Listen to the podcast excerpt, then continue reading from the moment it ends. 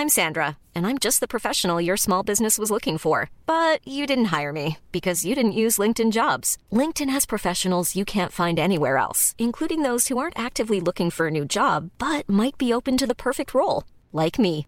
In a given month, over 70% of LinkedIn users don't visit other leading job sites. So if you're not looking on LinkedIn, you'll miss out on great candidates like Sandra. Start hiring professionals like a professional. Post your free job on linkedin.com/people today.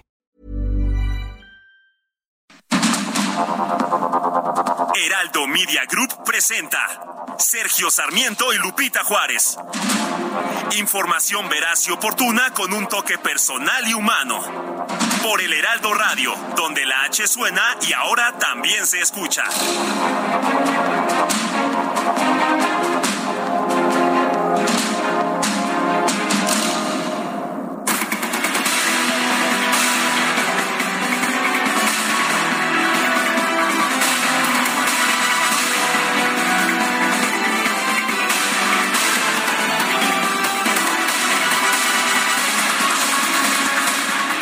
Pues resulta que toda la violencia sanguinaria empezó en un juego de béisbol. La Fiscalía General del Estado de Chihuahua señaló que una disputa por un partido de béisbol detonó la violencia en Cerocahui y el asesinato de los sacerdotes jesuitas y de, y de un guía de turistas a manos de José Noriel Portillo Gil, alias El Chueco. Eh, según Roberto Javier Fierro Duarte, fiscal general de Chihuahua, los cuerpos sin vida de los sacerdotes y el guía de turistas fueron localizados en la tarde de este miércoles en la zona de Pito Real. Agregó que aún están buscando a dos personas privadas de la libertad, una mujer y un menor, familiares de Paul y Pedro, que habían sido eh, que, y que, habían sido plagiadas, han sido encontradas y están con sus familiares. Según el fiscal Fierro, el pasado lunes se atendió el reporte en el que se informó que José Noriel Portillo Gil arribó a un domicilio de Cerocahui a fin de localizar a Paul, habitante de la comunidad, ya que días antes se había llevado a cabo un partido de béisbol patrocinado por el Chueco y tras haber sido derrotado se generó otra disputa con el otro equipo en el que estarían contendiendo los hermanos Paul B y Armando B. Según testigos, el chueco detonó un arma de fuego contra Paul B y privó de la libertad a Armando para luego prender fuego a la vivienda. Eh, luego de estos hechos surgieron reportes de la desaparición de una mujer y un menor de edad, los dos familiares de los desaparecidos. Sin embargo, se comprobó que se fueron del lugar por su propio pie y están sanos y salvos. El fiscal desmintió que las personas desaparecidas sean turistas. Se trata, dice, de dos hombres habitantes de la comunidad. Según la indagatoria, el chueco llegó a un hotel de la comunidad en el que interactuó con un conocido guía de turistas, quien fue también privado de la libertad por José Noriel. Según los testigos, el guía de turistas escapó y llegó hasta el templo del pueblo, donde fue auxi- auxiliado por los religiosos. Sin embargo, en el lugar, el chueco asesinó al guía y a los dos sacerdotes que intentaron intervenir. El fiscal precisó que la prioridad es detener al responsable y garantizar la seguridad en la zona. Son las 7 de la mañana con 3 minutos, 7 con 3. Hoy es jueves 23 de junio de 2022. Yo soy Sergio Sarmiento y quiero darle a usted la más cordial bienvenida a El Heraldo Radio. Lo invito a quedarse con nosotros. Aquí estará bien informado. Eh, tendrá, por supuesto, toda la información que requiera, pero también podrá pasar un, momento agradable, ya que si la noticia nos lo permite, a nosotros nos gusta darle su lado amable. Guadalupe Juárez, muy buenos días. Hola, ¿qué tal? Qué gusto saludarte, Sergio Sarmiento. Buenos días, amigos. Buenos días, bienvenidos. Oye, ¿qué tal el apagón el día de ayer? En Dicen el- que con el apagón, ¿qué cosas ¿Qué suceden? cosas suceden? No, bueno, pues se trastornó toda la vida allá de nuestros amigos en Yucatán, Quintana Roo y Campeche. La Comisión Federal de Electricidad informó que hubo una afectación de 1.3 millones de usuarios con este apagón en los estados que ya le comenté. Salieron de operación seis líneas de alta tensión y bueno, esta cantidad eh, de usuarios afectados es algo así como el eh, 62%. Imagínense nada más en esa región, de acuerdo con lo que se dio a conocer por parte de la Comisión Federal de Electricidad a través de un comunicado. La causa de la falla fue el accidente de un trabajador de la comisión que se encontraba dando mantenimiento a una de las líneas de alta tensión. Fue trasladado para recibir atención médica y se reportó desde ayer como estable. La Comisión Federal de Electricidad informó a través de un comunicado que ejecutó estas maniobras de restablecimiento en plena coordinación con el Centro Nacional de Control de Energía y que restableció el suministro eléctrico a los usuarios afectados por ahí de las once y media de la mañana. Ya se hablaba que en eh, Campeche, por ejemplo, pues ya había eh, el servicio restablecido a la normalidad. Pero bueno, pues eh, la información que se dio a conocer el día de ayer y que todo el mundo decía, ay no, ¿cómo esto solamente le pasa a la Comisión Federal de Electricidad que un trabajador tenga un accidente y que esta sea la explicación para la falla del apagón del día de ayer, este mega apagón? Bueno, pues esa fue exactamente la explicación. Bueno, en otros temas, el senador Ricardo Monreal eh, realizó una gira por Guanajuato y dijo que no está de acuerdo con imposiciones para la candidatura presidencial de, de Morena rumbo al 2024. Propuso democratizar las decisiones en el interior de su partido. No vamos a aceptar otra cosa, dijo, por eso luchamos. Desde hace 25 años, dijo, queríamos este proceso de transformación. Ricardo Monreal quien es coordinador de Morena en el Senado y que se ha venido distanciando de algunas posiciones del presidente y de otros líderes de Morena quiere ser, quiere tener igualdad de oportunidades para postularse como candidato de Morena a la presidencia de la República. Le dicen que sí, que habrá igualdad de condiciones, pero parece que no se las están dando. Oye, llama la atención también que otro que pidió el piso parejo fue el canciller Marcelo Ebrard, ¿eh? Así que bueno. O sea que están pidiendo piso parejo, ya veremos qué tan parejo, qué tan parejo está este piso. Son las 7 de la mañana con seis minutos.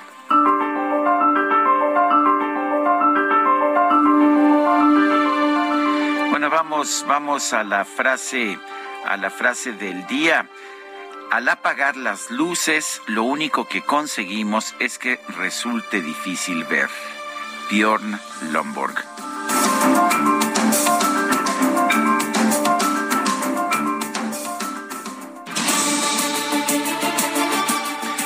Las preguntas, nos gusta preguntar a mucha, a mucha gente que nos escucha, le gusta responder. Ayer preguntamos en este espacio, ¿está logrando el gobierno disminuir la violencia en el país? Nos dijo que sí, 2.7%, que no, 96.7%, quién sabe, 0.6%. Recibimos en total 7.305 participaciones. La que sigue, por favor. Pues sí, claro que sí, mi queridísimo DJ Kike. La pregunta de hoy es la siguiente, ya la coloqué en mi cuenta personal de Twitter, arroba Sergio Sarmiento. ¿Por qué estamos viendo tantos apagones? Falta de inversión, nos dice el 84.8% de quienes responden. Quemas de pastizales, 6.6%. ¿Quién sabe? 8.6%. En 44 minutos hemos recibido 743 votos. Las destacadas de El Heraldo de México.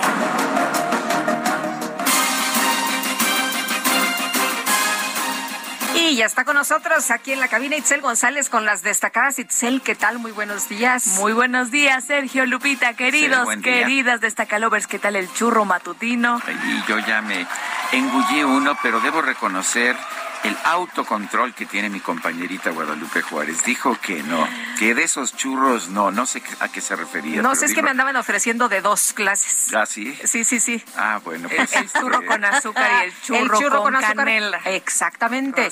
Tú sí sabes, Itzel González aquí, ya sabes cómo son de mal pensados. No, por supuesto. jóvenes. Es que esta hora un churrito azucarado de esos que venden en la esquina de Insurgentes y Félix Cuevas, híjole, yo creo, sí, Lupita, tienes mucho autocontrol porque allá arriba llegó DJ Kike con los churros y todos corrimos llegó a tomar churros, churros. Yo debo reconocer que que caí, caí en la tentación. ¿eh? Una vez al año no hace daño. Y más porque estamos en el prefestejo, en el prefestejo del ah, tercer aniversario que se viene el próximo sábado. Pero nosotros, como siempre, pues alargando la, la fiesta, alargando tú siempre buscando, tú siempre buscando los días del festejo. Porque yo no sé si me pueda conectar mañana, voy a andar fuera del país, pero voy a tratar de conectarme.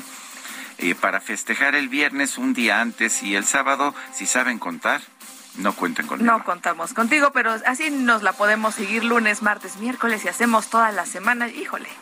Sí, sí ha estado bueno el festejo de ese tercer aniversario y como se ligó con mi cumpleaños, yo creo que ya hasta nos ligamos para el quién viene de, quién es el cumpleaños que viene creo que de Fer. No pues ya estamos aquí alargando la celebración. Sergio Lupita amigos hay que trabajar. Es jueves 23 de, una vez nos vamos hasta el 12 de diciembre el día de las Lupitas. Y como seguimos en el puente Juárez Guadalupe sí pero ahora estamos en el otro puente, que es el eh, bueno ya tuvimos el Guadalupe el Juárez, Guadalupe Juárez, ahora estamos, en, el Juárez, Guadalupe, Juárez Guadalupe y entonces volvemos a empezar. Y, y esta celebración nunca se termina. Jueves 23 de junio hay Nos que regresamos, por favor. Así que comenzamos. Ya son 7 y 10, adelante. Con las destacadas del Heraldo de México. En primera plana, hallan los cuerpos, refuerza Federación Seguridad en Chihuahua. El Papa Francisco expresó su dolor y consternación por el asesinato de los dos jesuitas país. Quinta ola dominan las variantes de Omicron. El riesgo de las cepas es que el virus se vuelva inmune a los biológicos y crezcan los contagios. Ciudad de México, capitalinas, aligeran cárceles. 100 generadores de violencia fueron trasladados a centros de reclusión federales. Estados más conectividad expropian predios en Tultepec son esenciales para la conexión con el AIFA y para mejorar la movilidad regional. Orbe por escasez va fórmula de México a los Estados Unidos. Se va a importar el equivalente a unos 16 millones de biberones. Meta natación se desvanece en la piscina. La estadounidense Anita Álvarez se desmaya durante sus ejercicios en los mundiales. Oye, estuvo dramático eso, ¿eh? estuvo impresionante el rescate. De hecho, la fotografía está en primera plana del Heraldo, de México, una imagen bastante fuerte, pero afortunadamente esta Anita Álvarez eh, salió con vida. Y finalmente, en mercados, Ricardo Salinas descarta buscar a Banamex. El empresario afirmó que esa operación requiere mucho tiempo. Lupita, Sergio, amigos, hasta aquí las destacadas del Heraldo. Feliz jueves. Gracias, Itzel. Buenos días. Son las 7 de la mañana con 12 minutos. Vamos a un resumen de la información más importante de este jueves 23 de junio de 2022. El presidente de la República, Andrés Manuel López Obrador, encabezó la ceremonia de inicio de actividades de la Comisión para el Acceso a la Verdad para el caso de la llamada Guerra Sucia, ocurrida entre 1965 y 1990. Es un acto de reconciliación nacional ¿Qué necesitamos? No se le puede dar vuelta a la hoja, así nada más. Tenemos que conocer la verdad y tenemos que conocer toda la verdad y que haya justicia para que no se repitan actos oprobiosos, para que no vuelva a haber represión, autoritarismo en nuestro país. El secretario de la Defensa Nacional, Luis Crescencio Sandoval, informó que el presidente López Obrador autorizó inscribir en el Monumento a los Caídos los nombres de los militares que murieron durante la Guerra Sucia. El discurso fue interrumpido por protestas de familiares de personas desaparecidas en este periodo. De igual manera, con orgullo les expreso que el propio mandatario autorizó inscribir los nombres de militares fallecidos con motivo de los hechos del pasado en el monumento a los caídos de las Fuerzas Armadas que se ubica en la Plaza del Servicio de la Patria. La gobernadora de Chihuahua, María Eugenia Campos Galván, informó que ya fueron recuperados los cuerpos de los dos sacerdotes jesuitas y del guía de turistas asesinados en el municipio de Urique. Quiero compartir a la Compañía de Jesús, a, la comunidad jesuita, a los chihuahuenses y por supuesto a todos los mexicanos que el día de hoy, gracias a un esfuerzo extraordinario de la Fiscalía General del Estado, eh, comandado por el maestro Roberto Fierro, hemos logrado localizar y recuperar, y esto comprobado por medicina forense, los cuerpos de los sacerdotes jesuitas Javier Campos, de Joaquín Mora y del guía de turistas Pedro Palma. La Fiscalía General de Chihuahua ofreció una recompensa de 5 millones de pesos por información que lleve a la captura de El Chueco, presunto responsable de este multihomicidio registrado en la comunidad de Cerocahui. El movimiento Sinergia por la Paz, que agrupa a 25 organizaciones católicas y laicas, exigió seguridad para los ministros de culto y las personas que realizan trabajos de evangelización en el país. La Confederación Nacional de Cámaras Nacionales de Comercio, Servicios y Turismo, con Canaco Servitura, acordó reunirse con el Gabinete de Seguridad del Gobierno Federal para hablar sobre el acoso del crimen organizado a los comerciantes de todo el país. La información que le adelantábamos el día de ayer, entrevistamos precisamente pues al líder de esta Cámara y habló, habló de la situación que enfrentan.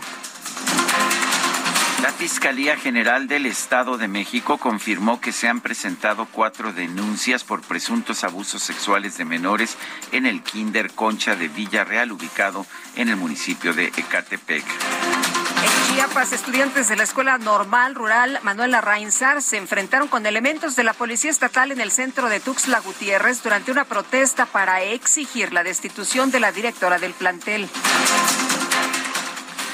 La bancada de Morena en la Comisión Permanente del Congreso afirmó que la estrategia de seguridad del presidente López Obrador sí ha dado resultados. La senadora Gabriela López denunció que los gobiernos pasados combatían la violencia con más violencia. Pero hay que aclarar que la estrategia de seguridad humanista del presidente sí está dando resultados. Esta gráfica es contundente. Desde la llegada del presidente Andrés Manuel López Obrador ha disminuido, los homicidios dolosos han disminuido un 8%. Esto nunca lo habíamos tenido, nunca lo habíamos visto. Bueno, pues hay quien dice que estamos en un estado fallido, ¿no? Que la ciudadanía está prácticamente sola y que es la ley del más fuerte, la ley de la selva, lo que pasa en nuestro país, el territorio es de los delincuentes. Por su parte, la vicecoordinadora del PAN en el Senado, Kenia López, denunció que la estrategia de abrazos no balazos del gobierno federal ha quedado rebasada. Exigió que el presidente López Obrador acuda al Senado para abordar este tema. Hoy le tomamos la palabra al senador Ricardo Monreal. Es necesario que se revise la estrategia. Acuda, señor presidente, al Congreso mexicano. Acuda al análisis objetivo y real de su estrategia. Venga al Congreso mexicano en donde están representados las y los mexicanos. Venga a argumentar su estrategia, pero también venga a escuchar a escuchar lo que venimos a decirle desde la oposición. Ricardo Mejía, subsecretario de Seguridad Pública del Gobierno Federal, acusó al gobernador de Coahuila, Miguel Riquelme, de obligar a los elementos de la Policía Estatal y de la Fiscalía General del Estado a difundir videos en contra del gobierno federal. Esta es una denuncia pública en contra del gobernador Miguel Riquelme, quien utiliza a la Policía Estatal y a la Fiscalía General de Justicia del Estado para difundir guerra sucia, videos en contra del gobierno de México a través de chats de policías estatales y elementos de la Fiscalía General de Justicia del Estado. La Comisión de Justicia Partidaria del Comité Ejecutivo Nacional del PRI autorizó la expulsión de la exgobernadora de Sonora, Claudia Pavlovich, tras haber aceptado el cargo de cónsul de México en Barcelona. Pues no creo que le importe mucho, la verdad. El diputado federal de Movimiento Ciudadano, Salomón Chertorivsky, confirmó su intención de contender por la candidatura de su partido a la jefatura de gobierno de la Ciudad de México. Por supuesto, desde hace muchos años yo me he preparado eh, con toda certeza, con toda claridad eh, para poder gobernar esta ciudad. sé lo que se tiene que hacer y sé cómo hacerlo. O sea, te destapamos, o te destapas más bien, ¿no? Llevo muchos años trabajando en esto, llevo muchos años hablando abiertamente de el qué se tiene que hacer en la ciudad y el cómo se tiene que hacer. Y la sala regional especializada del Tribunal Electoral determinó que la alcaldesa de Cuauhtémoc, Sandra Cuevas, realizó propaganda gubernamental indebida durante la veda por la consulta de revocación de mandato. La Sala Superior del Tribunal Electoral confirmó la sanción impuesta al Partido Verde y a distintos influencers por publicar mensajes a favor de este partido durante la veda por las elecciones del 2021. Siempre hacen lo mismo, ¿no? Siempre damos información en ese mismo sentido. ¿De dónde sacan la lana? Bueno, pues vaya usted a saber. De nosotros. Eh, y no les duele tanto la multa, ¿no? No, pues no. Bueno, el exsecretario de Finanzas de Coahuila, Ismael Eugenio Ramos Flores, fue vinculado a proceso por un presunto desvío de 475 millones de pesos del Fondo para el Fortalecimiento Financiero de la entidad.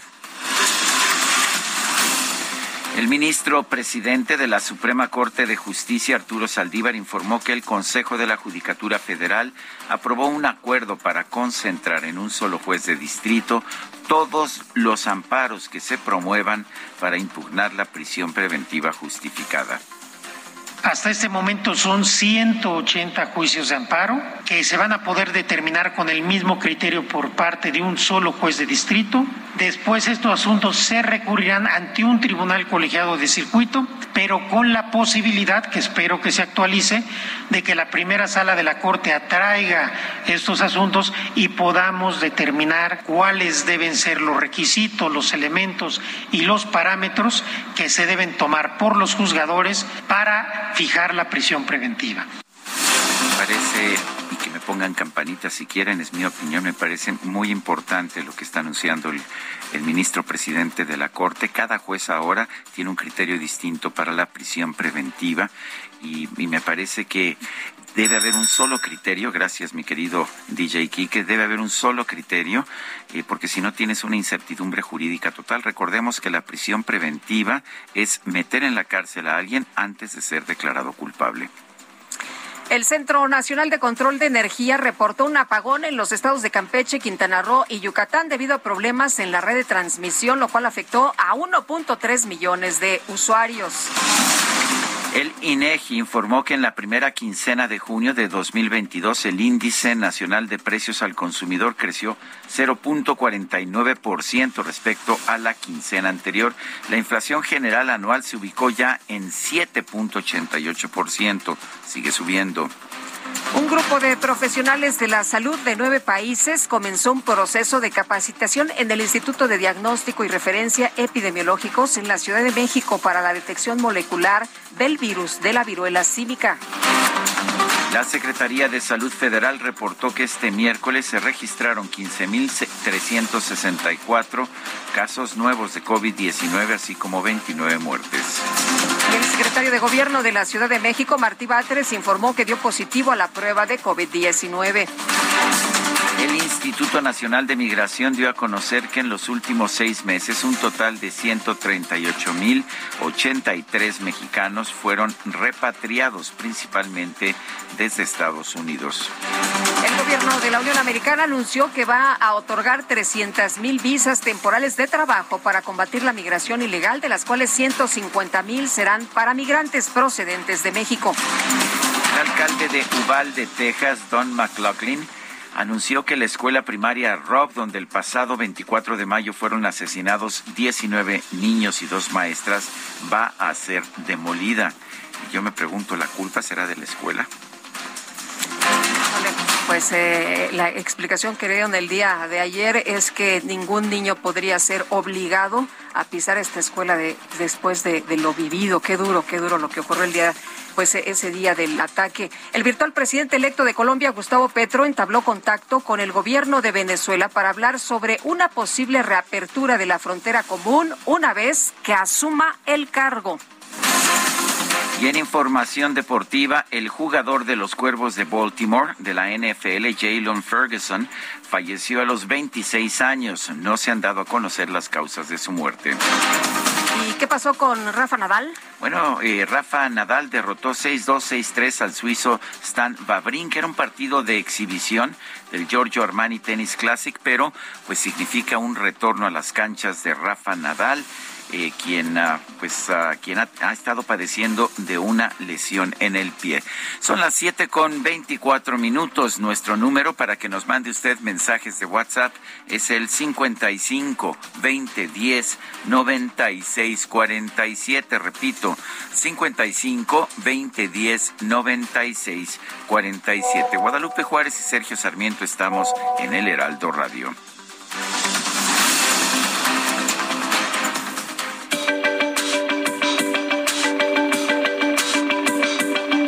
Sergio Sarmiento y Lupita Juárez quieren conocer tu opinión, tus comentarios o simplemente envía un saludo para ser más cálida esta mañana. Envía tus mensajes al WhatsApp 55 20 10 96 47.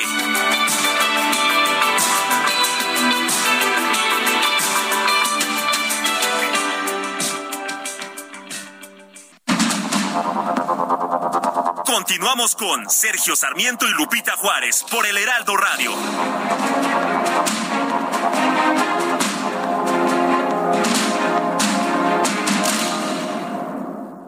¿Sabías que tienes un superpoder en tus manos? Con la API Web de Cinepolis, compra tus boletos sin hacer fila y recibirás un cupón en tu correo para que puedas disfrutar de un Maxi Combo Mix por solo 219 pesos.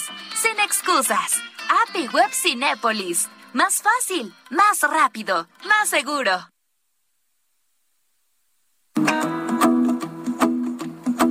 Well, you done done me and you bet I felt it. I tried to beat you, but you're so hot that I melted. I fell right through the cracks. Now I'm trying to get back. Before the cool done run out, I'll be giving it my best. This and nothing's gonna stop me but divine intervention. I reckon it's again my turn to win some or learn some, but I won't hesitate no more, no more. It cannot wait. I'm yours. Soy tuyo es lo que canta Jason Mraz en esta canción alegre con un ritmo que me parece muy muy agradable. Jason Mraz es un músico estadounidense, guitarrista, cantante nacido en Virginia el 23 de junio de 1977. Hoy cumple 45 años y la verdad es que a mí me da mucho gusto que lo escuchemos esta mañana, a menos de que vayas a protestar muy ruidosamente. Ay, me pone de buenas esta rola, la verdad es que, ay, qué bien de empezar así la mañana, ¿no? Así es. Bueno, vámonos a los mensajes. Nos dice Luis López Otero, excelente día tengan Sergio y Lupita. Mi comentario es el gobierno federal para ocultar su incapacidad de inseguridad que vivimos en todo el país es echarle la culpa a los gobiernos anteriores. Señor presidente, es su turno de resolver este problema. Pues sí, cada que se puede, el presidente Andrés Manuel López Obrador dice que la situación que vivimos en el país en materia de violencia es culpa de Calderón y lo ha repetido no sé cuántas veces. todo, todo, lo que ocurre es culpa de Calderón. Pues muy fácil, ¿no? Echarle la culpa a Calderón que gobernó hace en 2006. Terminó en 2012. 2012. O sea, ya pasó tiempo, ¿no? Como para que pues ya se pongan a trabajar y den resultados quienes están gobernando ahora. Bueno, son las 7 de la mañana con 32 minutos. El canciller Marcelo Ebrard declaró que si se hace bien y se respeta, aceptará la encuesta como modalidad para designar el candidato de Morena para las elecciones presidenciales de 2024. También anunció que la senadora Marta Lucía Micher va a ser su representante en un comité nacional. Y tenemos precisamente en la línea telefónica Marta Lucía Micher, senadora por Morena. Eh, senadora este Micher, ¿cómo está? Buenos días. Gracias por tomar nuestra llamada. Eh, ¿qué, va, ¿Qué va a significar este trabajo en representación de Marcelo Ebrard y cómo la pone esto? Pues con otras compañeras y compañeros de Morena en el Senado y en pues en todas las actividades políticas. Buenos días, Sergio. Buenos días, Lupita. Hola, ¿qué tal? Saludos a todo el auditorio. Bueno, pues eh, eh, primero decirle que esto me coloca eh, pues con una dijéramos, una responsabilidad mayor, pero sin descuidar todo mi trabajo en el Senado de la República. Estoy muy contenta haciendo lo que estoy haciendo, legislando como estoy legislando, eh, trabajando sobre todo en este en esta colaboración con la Cuarta Transformación y transformando la vida de muchas mujeres y muchas niñas en el país. Así es que creo yo que no se contrapone, por supuesto que no, con mi trabajo. Eh, lo que voy a hacer. El licenciado Marcelo Ebrard me ha, me ha pedido que encabece yo esta coordinación de los trabajos para que él eh, encabece precisamente los comités de defensa de la cuarta transformación. Es un proceso interno, un proceso interno que así se realiza en Morena, cada partido fija su rumbo para ir definiendo diferentes eh, posiciones, diferentes espacios al interior del partido o fuera del partido. Y esto es la ruta que en este momento creemos que es la más indicada para ir perfilando al licenciado Ebrard, pues como ha venido en las en las eh, diferentes encuestas eh, por encima y queremos que así se mantenga. Entonces, pues esta coordinación eh, consistirá en estar en todos los estados, en visitar a la gente, en escuchar a la gente, eh, qué necesitamos, qué sigue, cómo tenemos que seguir trabajando y por supuesto sin excluir ni dejar de fuera lo que nos ha movido durante tantos años como es pues erradicar la corrupción, abatir la impunidad, los privilegios y por supuesto la, la pues la discriminación y la desigualdad. La pobreza está está terrible, la situación no ha sido fácil de enfrentar y esto es lo que estamos haciendo. Eh, consultando, iremos a todos los estados a dialogar con toda la sociedad, con toda la sociedad, para que nos digan qué sigue, para que nos digan cómo, cómo continuamos con esto, qué más tenemos que incorporar para ahondar, para profundizar y para mejorar.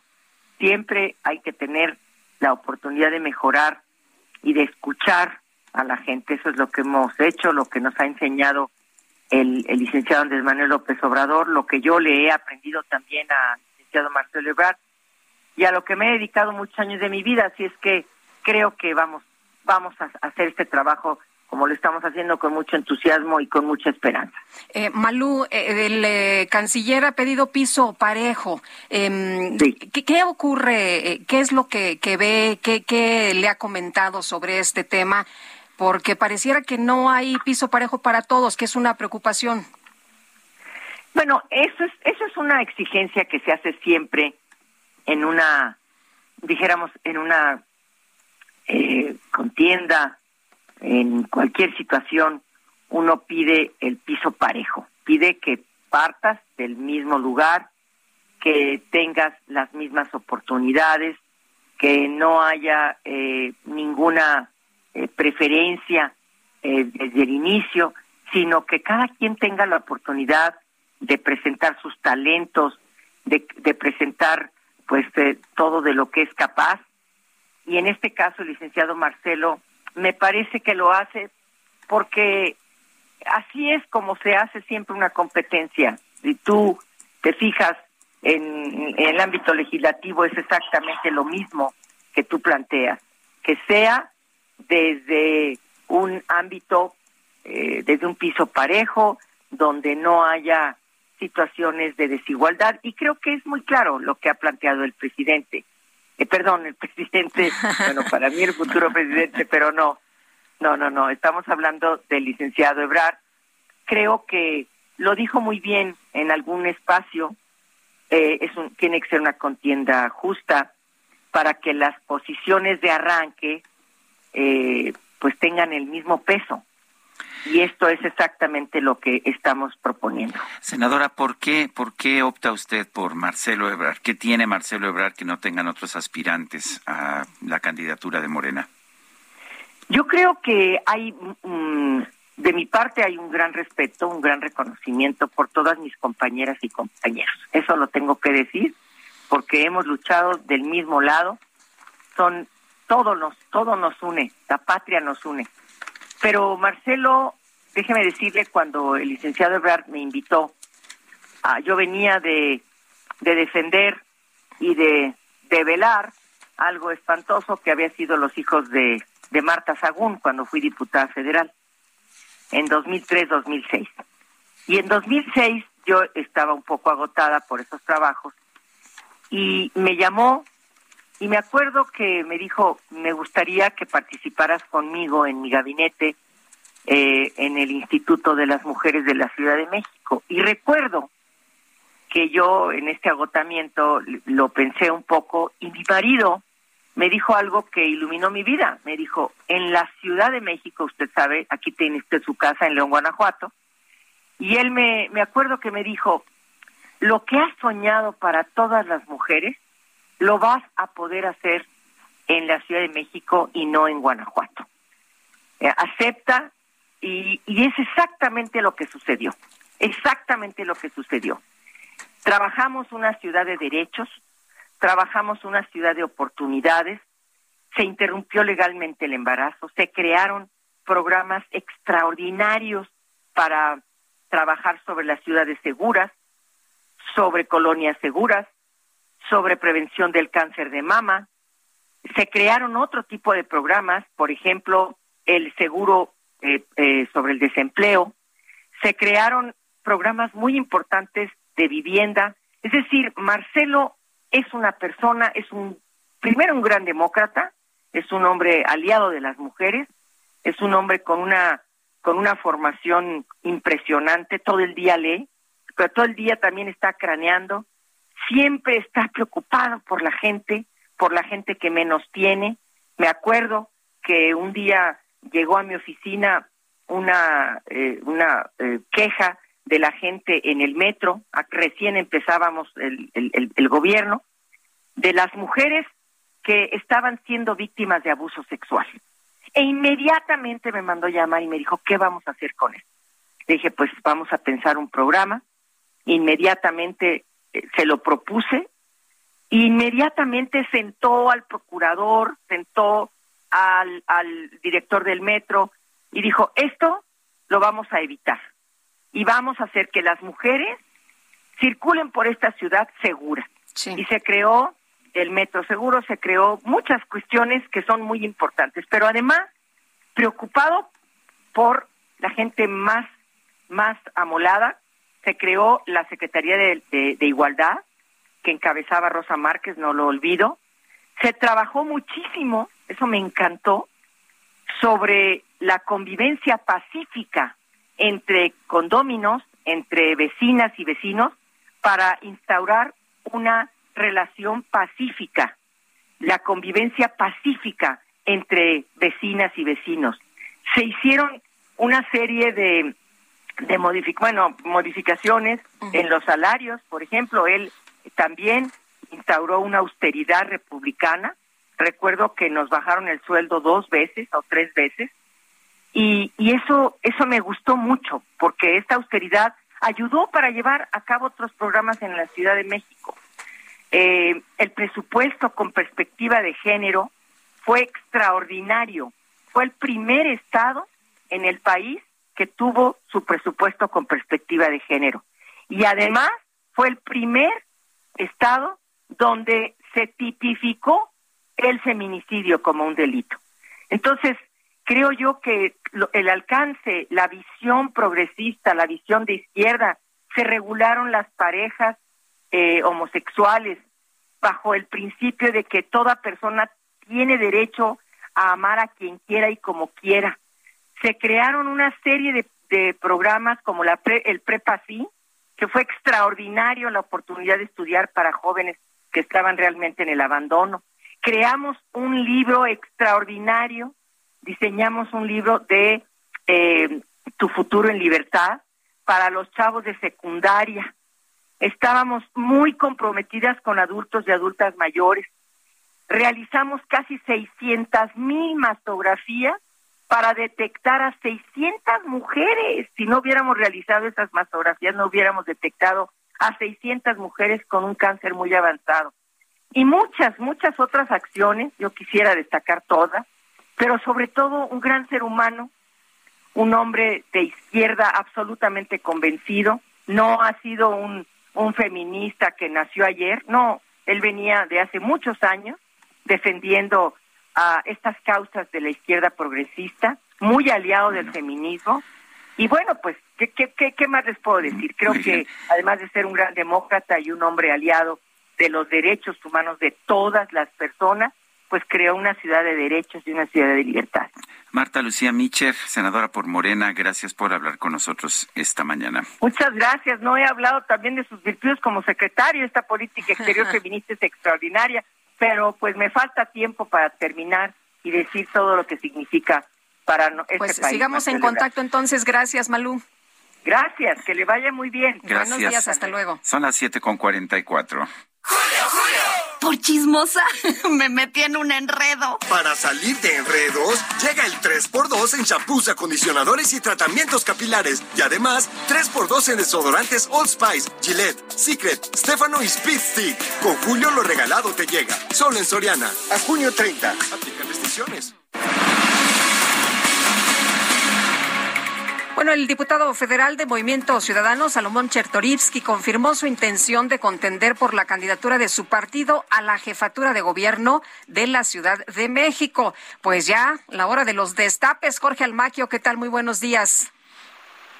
Hola, ¿qué tal, Lupita? Sergio, amigos, así es. El diputado federal de Movimiento Ciudadano, Salomón Chertorivsky, manifestó estar preparado para gobernar a la capital del país, a la Ciudad de México, en el 2024 eh, con el Partido Movimiento Ciudadano, entrevistado tras participar en el tercer día de actividades del foro Eutanasia, un análisis de la situación actual. Chertorivsky Woldenberg indicó que se ha preparado desde hace varios años para llevar las riendas de la Ciudad de México. Así lo comentó, escuchemos. Estamos construyendo un movimiento chilango con toda la fuerza, con todo el ánimo. Hoy somos la alternativa socialdemócrata que esta ciudad necesita y pues por supuesto desde hace muchos años yo me he preparado con toda certeza, con toda claridad para poder gobernar esta ciudad. Sé lo que se tiene que hacer y sé cómo hacerlo. Expuso que el Movimiento Ciudadano va con todo y señaló que no le importa enfrentarse con quien sea en las próximas elecciones solo espera que la contienda sea de proyectos y propuestas.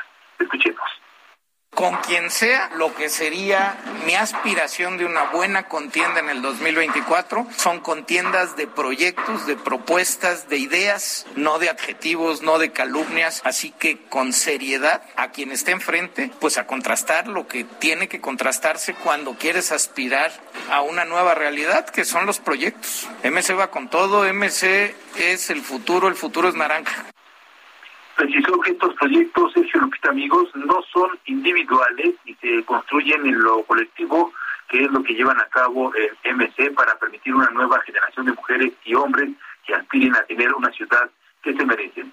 El secretario de Salud aseguró que la Ciudad de México, es donde más personas fallecieron, es donde más personas fallecieron por COVID eh, por cada 100.000 habitantes, ya no crece económicamente y no se generan los empleos que requiere, por lo que también, a su vez, pues necesita de un nuevo proyecto que salga adelante y que saque a la Ciudad de México de este bache. Sergio Lupita, amigos, el reporte que les tengo. Jorge, muchas gracias. Buenos días. Buen día. Hasta Son las 7 de la mañana con 47 minutos.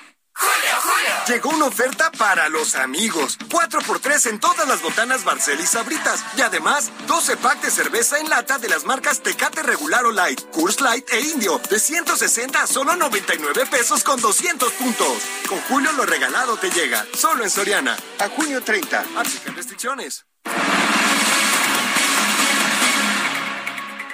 El titular de la Secretaría de Seguridad Ciudadana de la Ciudad de México, Omar García Harfush, dice que no aspirará a una candidatura por la jefatura de gobierno en 2024. Carlos Navarro, cuéntanos. Buenos días, Sergio Lupita. Les saludo con gusto a ustedes al auditorio. Y a dos años de las elecciones por la Ciudad de México, el titular de la Secretaría de Seguridad Ciudadana, Omar García Harfush, descartó aspirar a la candidatura por la jefatura de gobierno de la capital del país en 2024 después de participar en el encuentro entre autoridades de la Ciudad de México y representantes del Observatorio de Seguridad Ciudadana, El jefe de la policía capitalina aseguró que sería muy malo que las personas encargadas de la seguridad estén pensando en otra cosa. Escuchemos. No, yo creo que, y siempre lo hemos dicho, y qué bueno que está aquí todo nuestro equipo.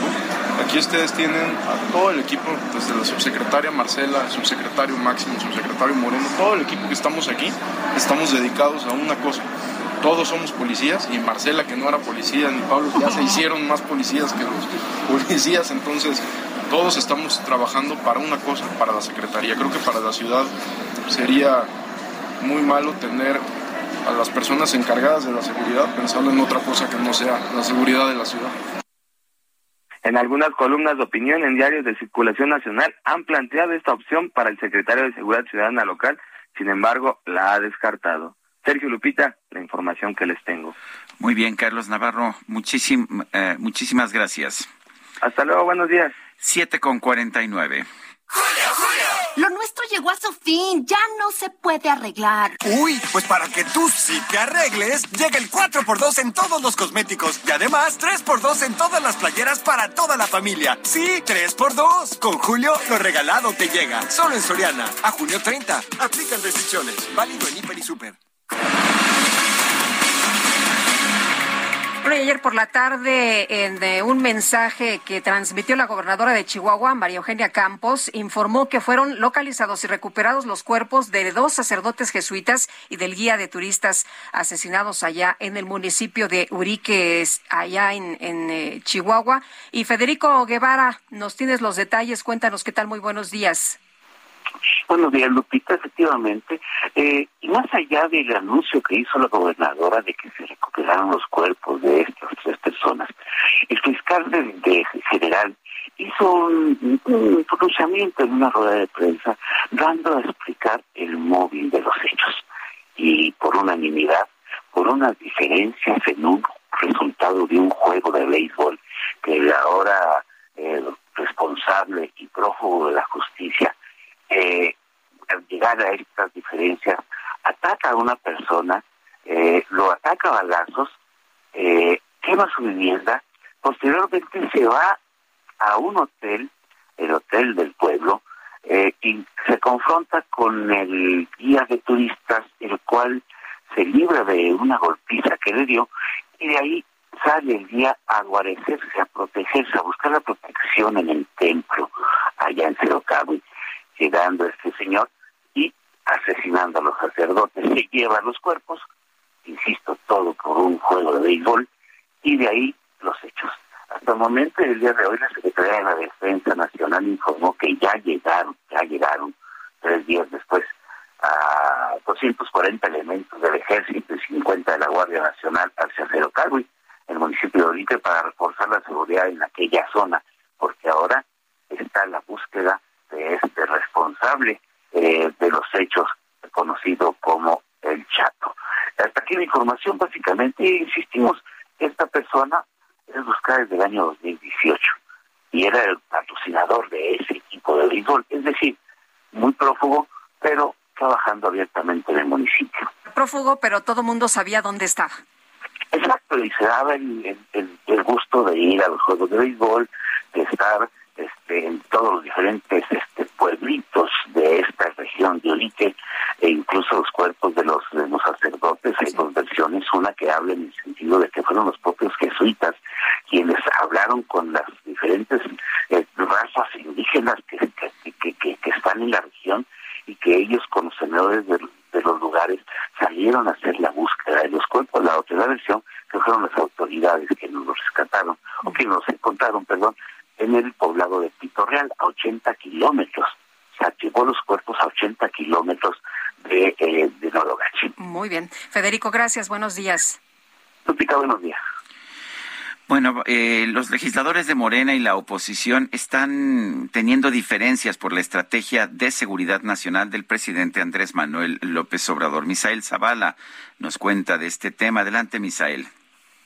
Sergio, buenos días. Lupita, buenos días. Efectivamente, pues eh, tras el asesinato, como ya se comentaba, de dos sacerdotes jesuitas en Chihuahua, legisladores de Morena y la oposición chocaron en la sesión de la Comisión Permanente por los resultados de la Estrategia de Seguridad Nacional del presidente Andrés Manuel López Obrador. En la agenda política, quien comenzó este debate fue el diputado federal Gerardo Fernández Nodoña, quien sostuvo que la estrategia de seguridad funciona, pero aclaró que los estados más violentos son los que gobierna Acción Nacional y el Partido Revolucionario Institucional, como el Estado de México y Guanajuato, sin que, eh, según el diputado federal, haya resultados en esas administraciones. Sin embargo, pues ya en respuesta, la senadora Nancy de la Sierra del Grupo Plural lamentó que en cada sesión ordinaria se soliciten minutos de silencio por el fallecimiento, ataques, secuestros e incluso linchamientos de personas a causa de las inseguridades en el país. La, la legisladora cuestionó los resultados de la política en materia de seguridad pública implementada por el gobierno federal y en este sentido también el diputado federal Eduardo Zarzosa hizo un llamado para trabajar en conjunto por la paz social. El priista incluso pidió al bloque de Morena y aliados que tengan el valor de hacer del conocimiento del Ejecutivo Federal que su estrategia de seguridad no está funcionando.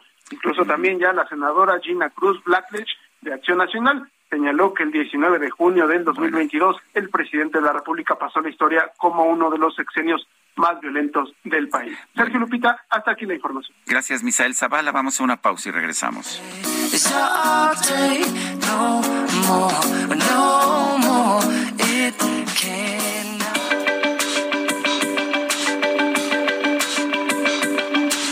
Sergio Sarmiento y Lupita Juárez quieren conocer tu opinión, tus comentarios o simplemente envía un saludo para ser más cálida esta mañana.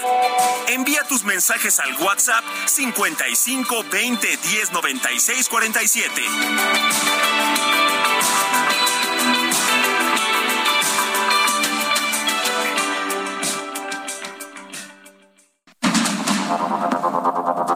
Continuamos con Sergio Sarmiento y Lupita Juárez por el Heraldo Radio.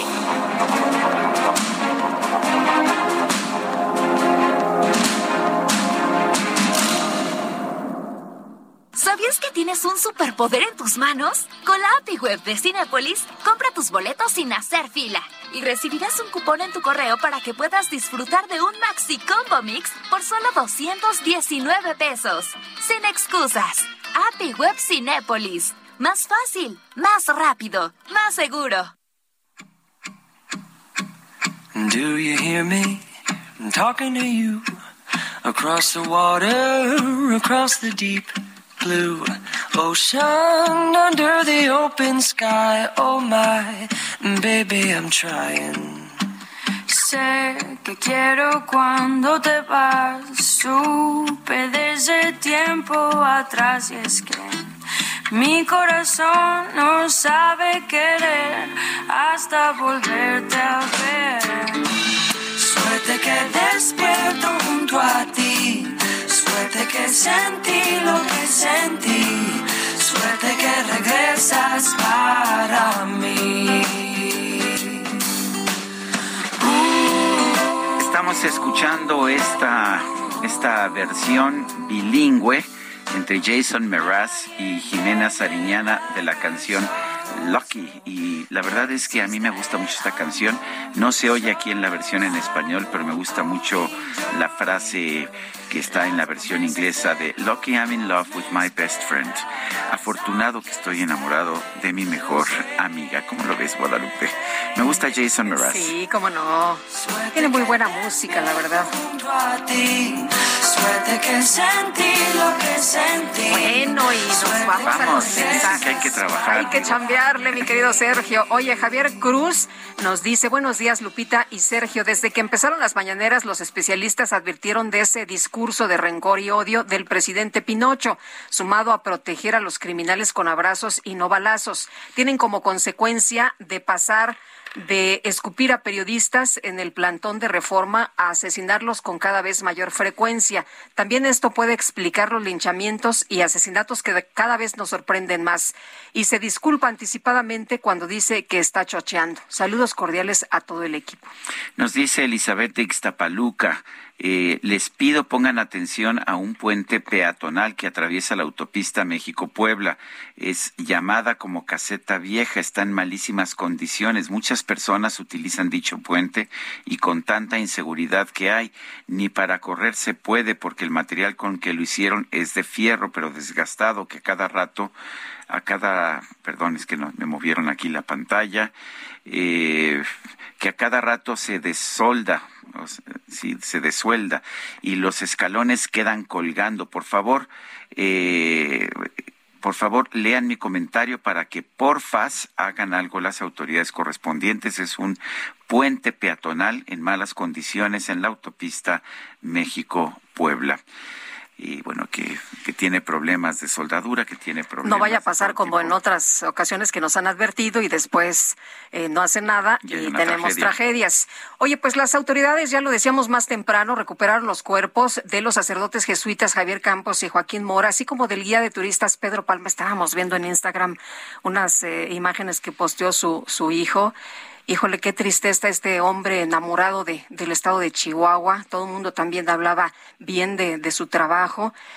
Y bueno, pues ayer, ayer eh, fueron localizados los cuerpos de los tres, todos asesinados el lunes en la comunidad de Cerocahui. Vamos a, conversar de nuevo a cuenta y le agradecemos mucho que tome nuestra llamada al padre Héctor Fernando Martínez, vicario general de la diócesis de la Tarahumara. Padre, pues ya fueron localizados los eh, cuerpos. Hay una recompensa de cinco millones de pesos para pues tratar de, de localizar al chueco.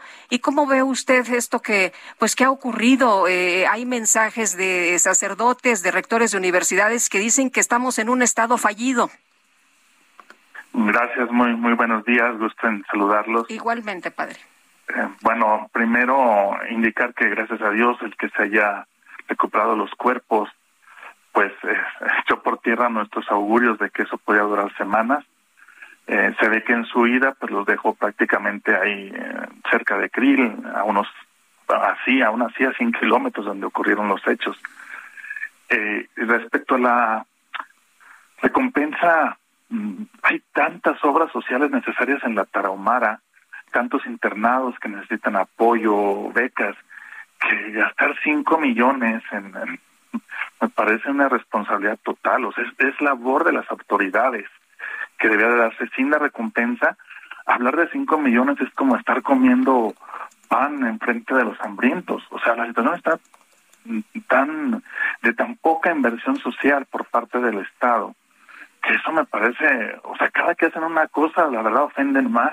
Yo creo que no hay que ir más allá de, del sentido común para entender que hacen falta tantas cosas en la Taromara, especialmente el apoyo a la educación, como para derrochar así cinco mil, cinco millones, ¿no? Bueno, eh, me ha sorprendido mucho eso. Y respecto a, bueno, a la situación de, de don Pedro, que yo había conocido por años en Grill, llevando grupos de turistas, siempre amable. Eh, su hijo decía que no era él, pero bueno, nosotros teníamos la certeza porque lo conocíamos de que era él, entonces pues también a él mi, mi pésame y mi condolencia. Y, y de lo del Estado fallido, bueno, pues por sus obras los conoceréis, dice el Evangelio. Si no se toma en serio la, la opción eh, que todo Estado de Derecho debe de tomar por los pobres, por la inclusión, por la escucha, pues entonces se vive en la irrealidad y se gobierna un país que no existe, en vez de gobernar el país que existe. Eso comentaría yo, pues, respecto a eso. ¿Qué, viene ahora? ¿Se han recuperado los cuerpos? No sé si van a ser sometidos a autopsia o no. Me imagino que sí, por el carácter de homicidio doloso que los, que los privó de la vida. Eh, ¿Qué viene después? ¿Cómo los va a recibir la comunidad? ¿Qué, qué van a hacer? ¿Alguna ceremonia especial? ¿Cómo los van a recordar? Bueno, Sergio, eh, los jesuitas dejaron hace cuatro años eh, la comunidad de Sisogichi, que es como el centro misionero de siglos y yo soy el párroco ahí. este, es una catedral, está cerca de Krill, y ellos ahí tienen un mausoleo donde tienen a sus misioneros de siglos. y todos esperábamos que, bueno, que ahí sería el lugar donde van a depositar los cuerpos, pero el problema es que no se pueden cremar por, por esta cuestión, que la ley no lo permite. Entonces, Eh, yo creo que se van a, quedar ahí en, en Cerocagui, ahí serán sepultados. Y el padre provincial llegó anoche a Chihuahua de los jesuitas para hacer él quien eh, esta mañana en la ciudad de Cuauhtémoc, donde fueron llevados los cuerpos para la necropsia de ley, eh, los vaya a reconocer. Eh, nos avisaron ahorita que serán entregados después de las cuatro de la tarde. Entonces quiere decir que ya hacia las seis de la tarde, supongo será el traslado a hacia Cerocagui y hasta el día de mañana estaremos realizando las exequias ahí en, en Cerocagui.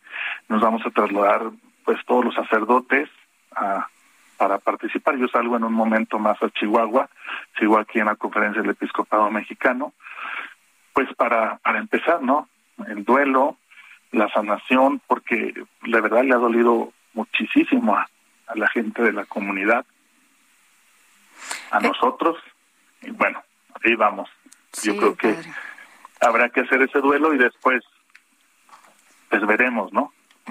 Padre, ¿esto significa que ya fueron plenamente identificados con estas pruebas que dijeron que se iban a, realizar y con el reconocimiento de algunos sacerdotes? Sí, así es.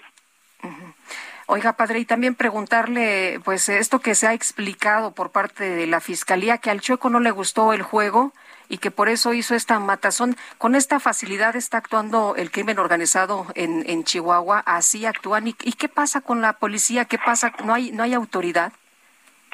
Bueno, el, problema está en, a ver, ofrecen ahora una recompensa, están movilizando mucho para detenerlo, pero él estaba a la vista de todos, lo que yo les dije ayer, asistía a partidos de béisbol, se movía, iba a restaurantes a comer, este paseaba por la comunidad de Baguichivo, donde él tenía su, su, lugar de asentamiento, que está a 20 minutos de Cerocagui, pues él andaba así, eh, no, no es que fuera... Eh, alguien misterioso, escondido, que actuara. Él era el amo y señor de la región, una persona que uno lo ve y no cree que, que pueda llegar a tanto chaparrito, este, hasta amable, sí. Entonces, es lo que no entendemos, o sea, ¿cómo puede, lo que yo les decía ayer, o sea, cómo puedo yo pasar un retén donde está él y luego, no sé, dos kilómetros adelante hay otro retén donde está la policía? O sea, esas cosas son de realismo mágico. Entonces. Y además tenía una orden de aprehensión desde 2018, tenemos entendido. No, muchas, muchas. O sea, no es la, además de la situación de coacción de efectivamente la trada clandestina y de provocar incendios en el bosque. Eh, él es y muchos otros. Él es una cabeza visible, pero hay muchos otros en la región, muchos chuecos, decíamos, ¿no? Este, a él le decían chueco porque decían que desde Perdóneme. A, él le decían chueco porque decían que desde chiquillo se le veía que andaba chueco. O sea, no no responde a, algo físico, sino que de muy joven empezó él su pues su inclinación a, a involucrarse en estas situaciones. Muy bien. Pues padre, le apreciamos mucho como siempre que pueda platicar con nosotros. Buenos días. Gracias, buenos días y también a ustedes que seguramente han contribuido pues con su presión mediática, con su búsqueda de la verdad, a esclarecer los hechos, con su investigación seria también nos han ayudado, bueno, a que haya más eh, sentido, más eh, esfuerzo de las autoridades del gobierno de Chihuahua para ir de pues esclareciendo esto y haber recuperado los cuerpos. Muchas gracias, Sergio. Muchas gracias a, usted también. Gracias, padre. Hasta luego. Bueno, y con estos asesinatos de Joaquín Mora Salazar y Javier Campos Morales, el padre Morita y el padre Gallo, así les llamaban, en Chihuahua, ya son siete los sacerdotes asesinados durante este sexenio. Tenemos en la línea telefónica al padre Omar Sotelo, director del Centro Católico Multimedial, el CCM. Padre Sotelo, gracias por tomar nuestra llamada. Cuéntenos quiénes han sido estos siete sacerdotes asesinados y en qué circunstancias han ocurrido estos hechos. Muy, muy buenos días, este, gracias por el espacio, saludos a todo el auditorio. Pues sí, lamentablemente, eh, pues en, esto, en lo que va de este sexenio ya son siete los sacerdotes que han sido asesinados. Eh, tenemos el padre eh, José Martín Guzmán Vega, que fue asesinado el 23 de agosto del 19 en en la diócesis de Matamoros, Tamaulipas, en un caso pues muy lamentable. Él días antes había ha hecho una denuncia porque eh, habían asesinado a un joven mm, de, su, de su equipo pastoral, de sus catequistas, y levantando la voz fuertemente contra el gobierno de aquella localidad, eh, pues eh, días después en su casa fue asesinado de una manera pues, pues, brutal, ¿no? Eh, padre José Guadalupe Popoca Soto, párroco de San Nicolás, en Zacatepec, Morelos, también la noche de 30 de agosto del 21, pues lamentablemente fue asesinado. El padre Gubercindo González González, de la diócesis de Celaya, el 28 de marzo del 21, ¿verdad? Este, eh, el padre pues fue secuestrado y encontrado su cuerpo posteriormente con rasgos de violencia y de tortura. El padre Juan Antonio Orozco Alvarado, de, eh, la comunidad franciscana, pues fue víctima de un fuego cruzado el 12, el 12 de junio. De acuerdo a los datos proporcionados por la provincia franciscana, el religioso y párroco, junto con otros laicos que lo acompañaron, pues se encontraron ahí cerca de Pajaritos y el Mezquital, en Durango, eh, con esta con este acontecimiento pues que, que le quitó que le quitó la, la vida y pues eh, los lamentables acontecimientos que ya conocemos del padre José Guadalupe Rivas allá en, en, Tecate eh, que también este fue pues este masacrado violentado de una manera brutal él era responsable de la casa de migrante de aquella zona no entonces pues también esto esto ocurrió el 15 de mayo del 22 y los casos lamentables de los hermanos jesuitas, el padre Gallo y el padre Morita, quienes pues encontraron pues la muerte eh, tratando de auxiliar a, este a este joven guía, ¿verdad?, que pidió auxilio y pues, pues fueron, fueron lamentablemente asesinados. Eh, padre, usted ha documentado a través de, de un libro eh, estas eh, tragedias, estas situaciones. ¿Algo cambia cuando se da a conocer la información de lo que ocurre en el país? Usted ha hecho pues denuncias también sobre lo que ocurre. se le conoce como una voz valiente. Que este este libro documenta y, y, y sí ha servido para que la gente conozca de la situación de los sacerdotes y que la autoridad haga su trabajo? Pues sí, el documento que hemos elaborado, que se llama Tragedia y Crisol del Sacerdocio en México, es un, es un texto que está a, disposición para conocer pues esta realidad. Y también hicimos un documental, está el documental que presentamos hace tres años en la Cámara de Diputados. El documental está en, en, YouTube y está con el mismo nombre, en donde pues este, también eh, tomando algunos de los casos, pues damos a conocer pues la realidad tan brutal que está pasando en nuestro país, la violencia generalizada, este, con periodistas, con, con, la gente en general, y obviamente pues la iglesia que no ha sido exenta a esta, a esta situación tan, tan dura y tan fuerte, que durante 13 años, podemos decirlo, México pues ha sido ya catalogado como uno de los países más peligrosos para ejercer el sacerdocio. Entonces, este, sí, sí, lo, lo, ponemos ahí como, como, una, como un anuncio, pero también como una denuncia de esto que está pasando y que México pues no, no merece vivir. Eh, padre, no parece haber ah, ninguna razón en especial de que los sacerdotes hayan sido eh, seleccionados eh, por esto, pero pues claramente siete sacerdotes muertos de pues la, comunidad total de sacerdotes son muchos. recordé cuántos sacerdotes hay en México, pero estamos hablando de una tasa de mortalidad realmente muy importante, ¿no? Sí, eh, mira, eh, yo creo que aquí hay que, hay que puntualizar algo. El, eh, cuando se asesina a un sacerdote, no se asesina a, una persona, se asesina y se va contra toda una institución que, pues, de alguna otra manera es una llamada de atención muy fuerte. El sacerdote en su comunidad es un estabilizador social.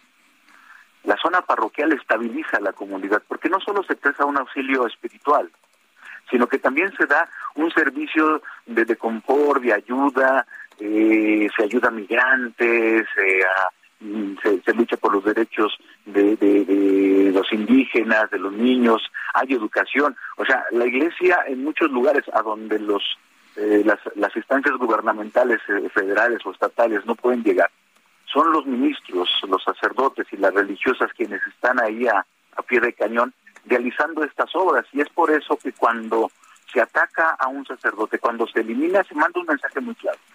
Si soy capaz de matar a un sacerdote, puedo matar a quien sea, así de que cuidado.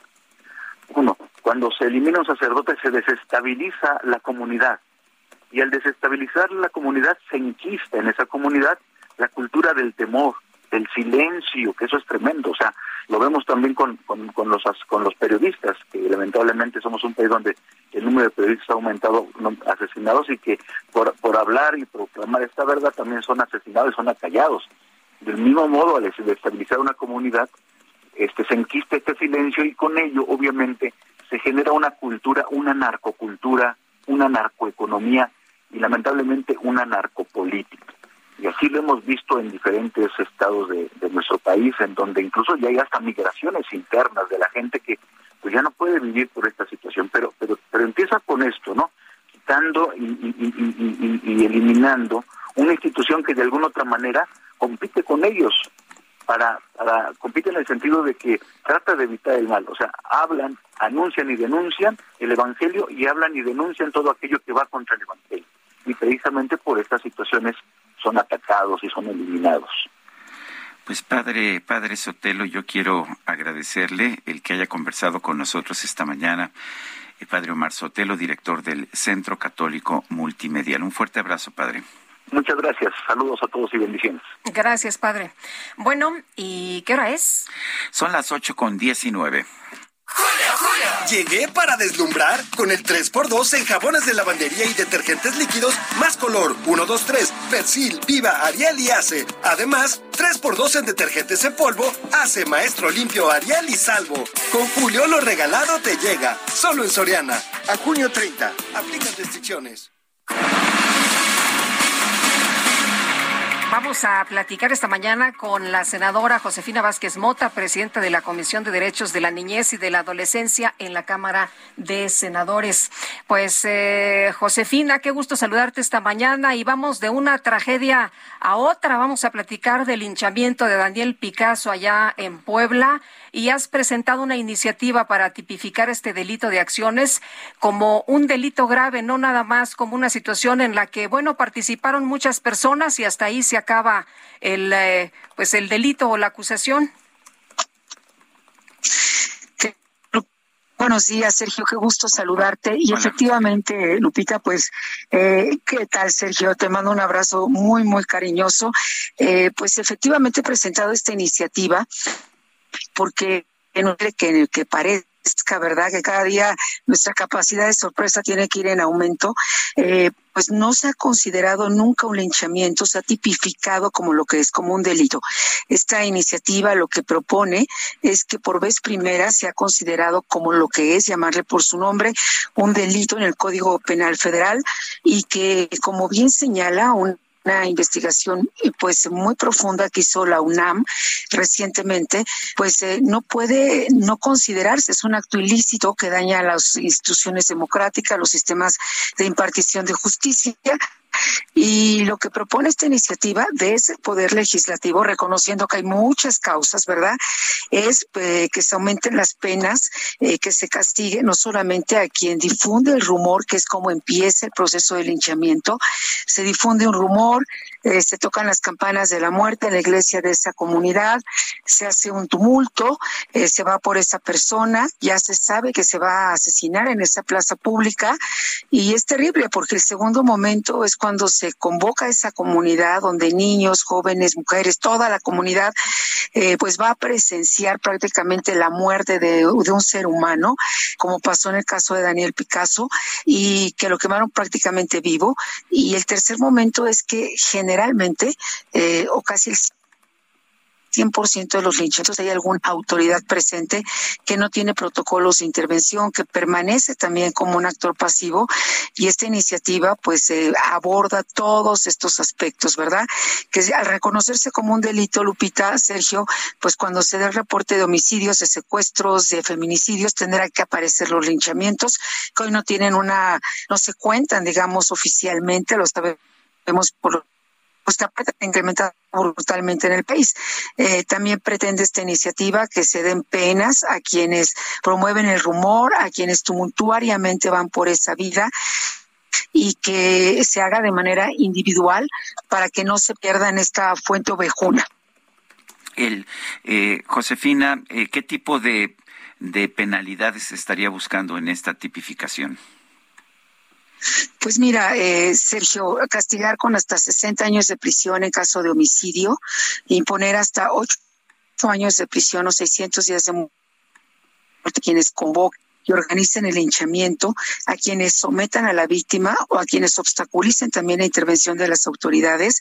Eh, creo que evidentemente al cerrar la puerta de la impunidad frente a los linchamientos deberá de haber, pues digamos, al menos un obstáculo o un freno, ¿verdad?, para que se sigan dando en el país. Y también, Sergio, advertimos en la iniciativa pues que este tipo de comportamientos de ojo por ojo, diente por diente, estos letreros de si tú entras a la comunidad te vamos a matar, se han multiplicado también a lo largo y ancho del país cuando pues las comunidades se sienten súper desprotegidas porque pues la autoridad encargada de la seguridad no ha cumplido con su mandato, lo que se decía ayer, pues un estado fallido en materia de seguridad esto no va a justificar que la barbarie del linchamiento termine con otras barbaries. De eso se trata esta iniciativa y de convocar urgentemente a los tres niveles de gobierno, municipio, Estado, Federación, a establecer protocolos pues que permitan atender las causas, pero también evitar la impunidad. Muy bien, pues senadora, como siempre un gusto poder platicar contigo. Muy buenos días. Pues un abrazo muy fuerte, muy buenos días y hasta pronto. Gracias, adiós. Josefina Vázquez Mota, son las ocho con veinticuatro. Nuestro número para que nos mande mensajes de WhatsApp, 55 2010 9647. Nadie tiene la razón de que exista el amor. Solo hay un tú y yo. Cool fact a crocodile can't stick out its tongue. Also, you can get health insurance for a month or just under a year in some states. United Healthcare short term insurance plans, underwritten by Golden Rule Insurance Company, offer flexible, budget friendly coverage for you. Learn more at uh1.com.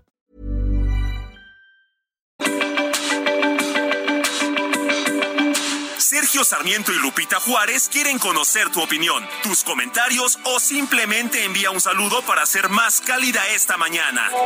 Envía tus mensajes al WhatsApp 55 20 10 96 47.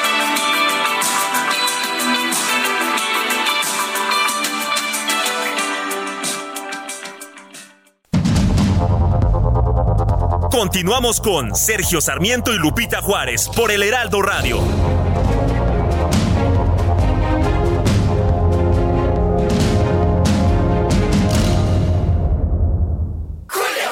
Llegó una oferta impecable. 3x2 en todos los detergentes en polvo Hace Maestro Limpio, Ariel y Salvo. Y además 3x2 en detergentes líquidos más color. 1, 2, 3, Persil, Viva, Ariel y Hace. Sí, 3x2. Con Julio, lo regalado te llega. Solo en Soriana. A junio 23. Aplican restricciones. Jaque Mate con Sergio Sarmiento.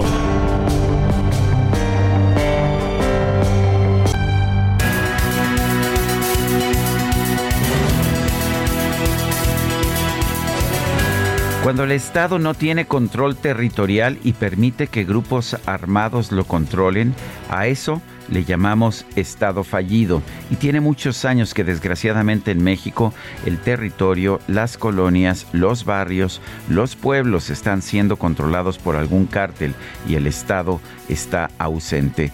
No son las palabras de un político, sino de un sacerdote jesuita Juan Luis Hernández, rector de la Universidad Iberoamericana de Torreón. Este rector participó junto con otros en la reunión anual en León, Guanajuato, en el sistema universitario jesuita. Y bueno, pues muchos de los ah, jesuitas que estaban ahí presentes en León, Guanajuato, se lamentaron por la muerte de dos sacerdotes el lunes pasado en la Sierra Tarahumara, dos sacerdotes jesuitas, el padre Morita y el padre Gallo, como los conocían sus propios colegas. El propio Juan Luis Hernández añadió, la población en México, estamos solos, abandonados a nuestra suerte, sometidos a la ley del más fuerte, sometidos a la ley de la selva, estamos sometidos a la ley del secuestro, de la extorsión. Del asesinato. Sí son las palabras de sacerdotes dolidos por el homicidio de estos dos jesuitas, pero también de otros siete sacerdotes ah, a lo largo de este sexenio, o por los 2.833 homicidios dolosos que tuvieron lugar solamente en un mes, el mes pasado, este pasado mes de mayo. No sé si realmente México es un Estado fallido, lo que sí es claro es que eh, el Estado parece haber perdido el control de la violencia. Eh, parece que no hay forma de impedir los homicidios dolosos. Este año, este año pasado tuvimos 30 homicidios dolosos por cada 100 mil habitantes en nuestro país. Mucho más que en Estados Unidos, donde fueron 5 y donde es legal la compra y la venta de armas. Mucho más que en España, donde hubo tan solo 0.62 homicidios por cada 100.000 habitantes. Es inaceptable que México tenga seis veces más el número de homicidios que Estados Unidos y que tenga 30 veces más, 30 o 40 veces más el número de homicidios de España. Algo estamos haciendo mal y eso tenemos que entenderlo. Yo soy Sergio Sarmiento y lo invito a reflexionar.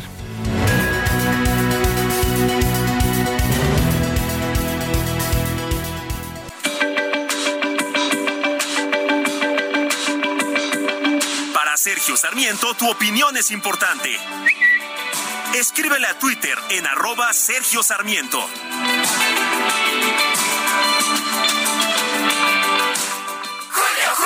Aunque me llegó con diamantes, a mí lo que me importa es su interior. Ah, si lo tuyo es el interior, llégale al 2x1 en toda la ropa interior y pijamas para dama. Y además, 2x1 en todas las toallas del departamento de blancos. Con Julio, lo regalado te llega. Solo en Soriana. A junio 28. Aplica restricciones.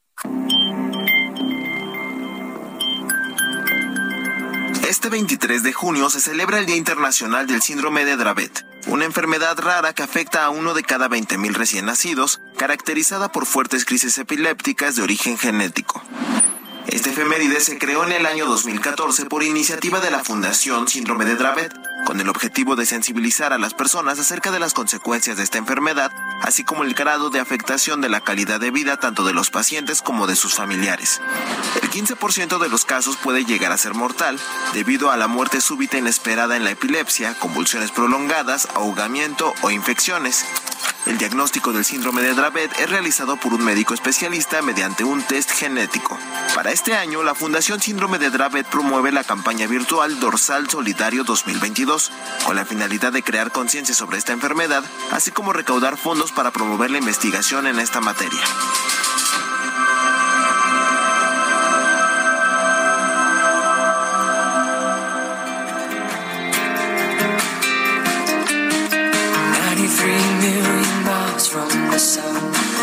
get ready, get ready. Cause here it comes, it's a light, a beautiful light.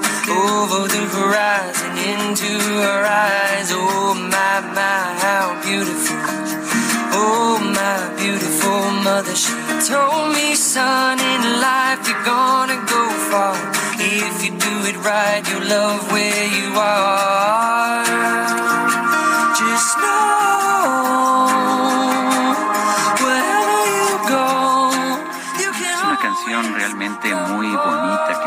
Dice que a 93 millones de millas del sol la gente se prepara, la gente se prepara porque ya viene la luz, una luz hermosa sobre el horizonte. 93 million miles, 93 millones de millas, es una canción de Jason Mraz a quien estamos escuchando esta mañana. Es su cumpleaños número 45. Me gusta. Le mandamos un abrazo. que vayas a dárselo. Con mucho gusto. Bueno, y vámonos con el Químico Guerra.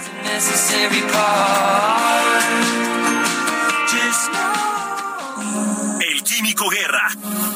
Con Sergio Sarmiento y Lupita Juárez. ¿Cómo estás? Buenos días, Químico. Hola, Lupita, de estas 93 millones de millas está precisamente la fuente básica de toda la energía para el planeta, la energía solar. Y sabemos que está avanzando mucho en nuestro país precisamente convertir esa energía del sol no solamente en el calor, no solamente en la luz, sino también en electricidad. lo cual está cambiando totalmente nuestras vidas. ¿Se acuerdan del litio? Claro. Bueno, pues fíjense que ahí van malas noticias para lo del litio, como les he estado diciendo. Es algo que no es tan estratégico como se ha dicho eh, muchas veces aquí en nuestro país.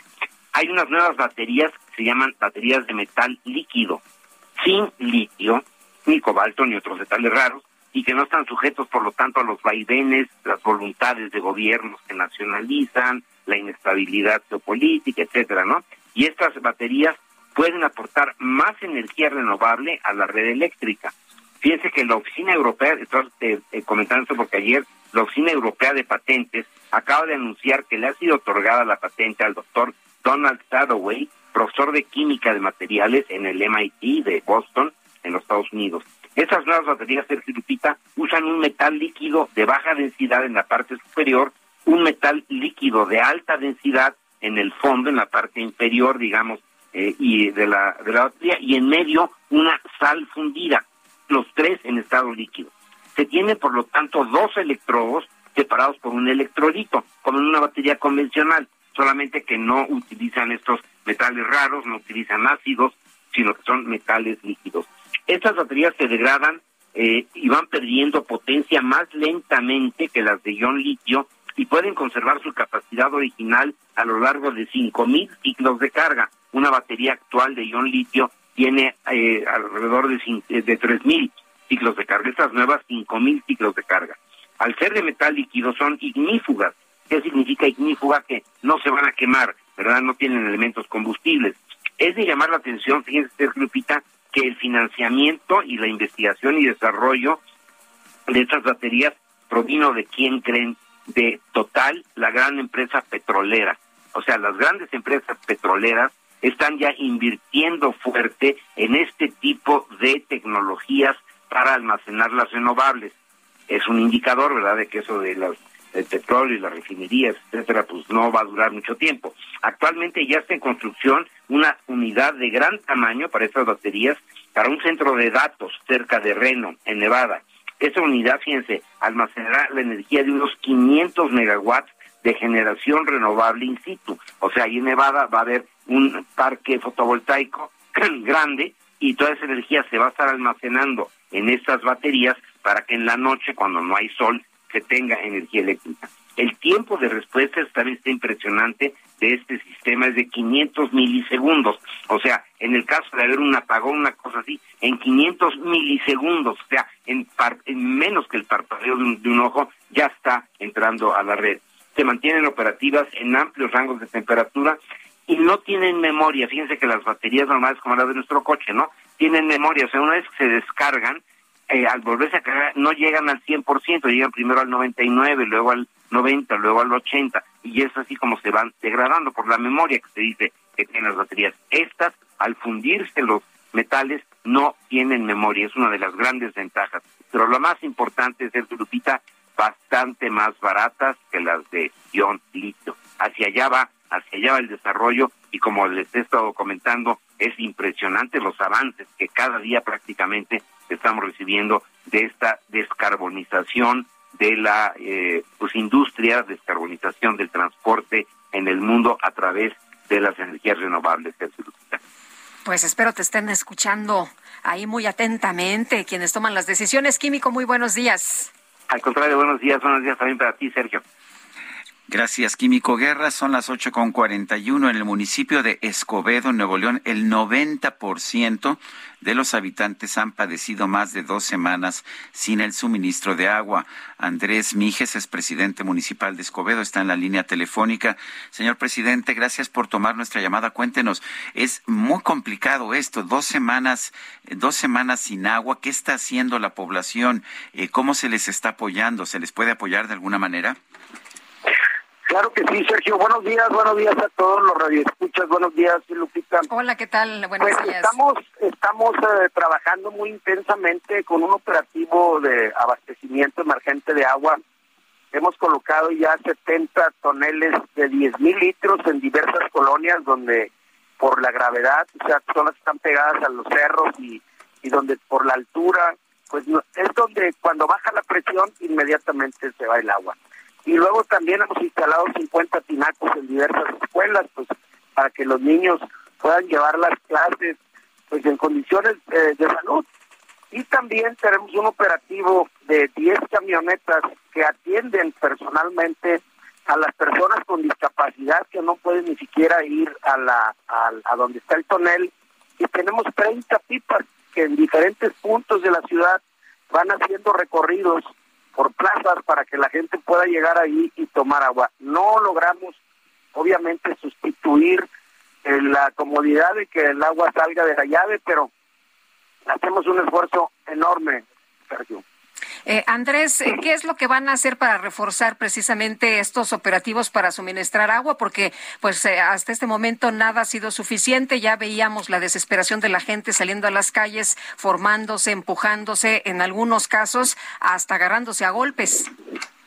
Yo, yo he hablado, he hecho inclusive un reclamo enérgico institucional a la institución Agua y Drenaje de Monterrey, que es la encargada del suministro de agua en el municipio y he solicitado un trato diferente para Escobedo por la forma en cómo está conformado el sistema de distribución de agua en el área metropolitana de Monterrey. Nosotros, García y San y la parte norponiente de Monterrey somos los más afectados. Y bueno, eh, pues no se ha definido una estrategia diferente aún de que hemos estado machacando y machacando, pero eh, espero yo que tomen una nueva decisión porque no, las lluvias no vienen y esto se va a agravar. nos dicen que parte del problema es infraestructura. ¿Cómo, cómo, cómo lo ve, señor alcalde? Sí, definitivamente es necesario un nuevo acueducto de la presa del Cuchillo hacia el área metropolitana de Monterrey, porque para que te des una idea, el agua llega a una planta en el municipio de Juárez que se llama San Roque, y de ahí empiezan a subirla 300, 400 más hacia el área del municipio de Escobedo, pero la van subiendo rellenando tanques, o sea, rellenan tanques a los 100 metros y luego a los otros 100 metros otros tanques, y así la van subiendo. Entonces, la idea es que el nuevo ducto llegue directamente acá a la zona montañosa de Escobedo y García, y ahí haya una planta potabilizadora y pueda bajar por gravedad el agua. Es mucho más sencillo. Bueno, pues yo quiero, yo quiero agradecerle a don Andrés Mijes, presidente municipal de Escobedo, el haber conversado con nosotros y bueno, pues esperemos que, esta situación se resuelva dentro de poco. Esperemos, la verdad es que nosotros hemos tratado de canalizar todo el descontento que genera este desabasto de agua de una manera institucional. Es bien importante que esta crisis hídrica no genere una crisis política en el Estado. Por supuesto. Gracias, don Andrés. Un abrazo para los dos. Gracias, muy buenos días. Y César Garza es alcalde de Apodaca, allá en Nuevo León. Pobladores del municipio pues fueron captados en un video intentando extraer agua de aspersores de riego ante la falta de líquido en los municipios. Don César, cuéntenos, pues, qué se está haciendo y cómo está la situación en estos momentos.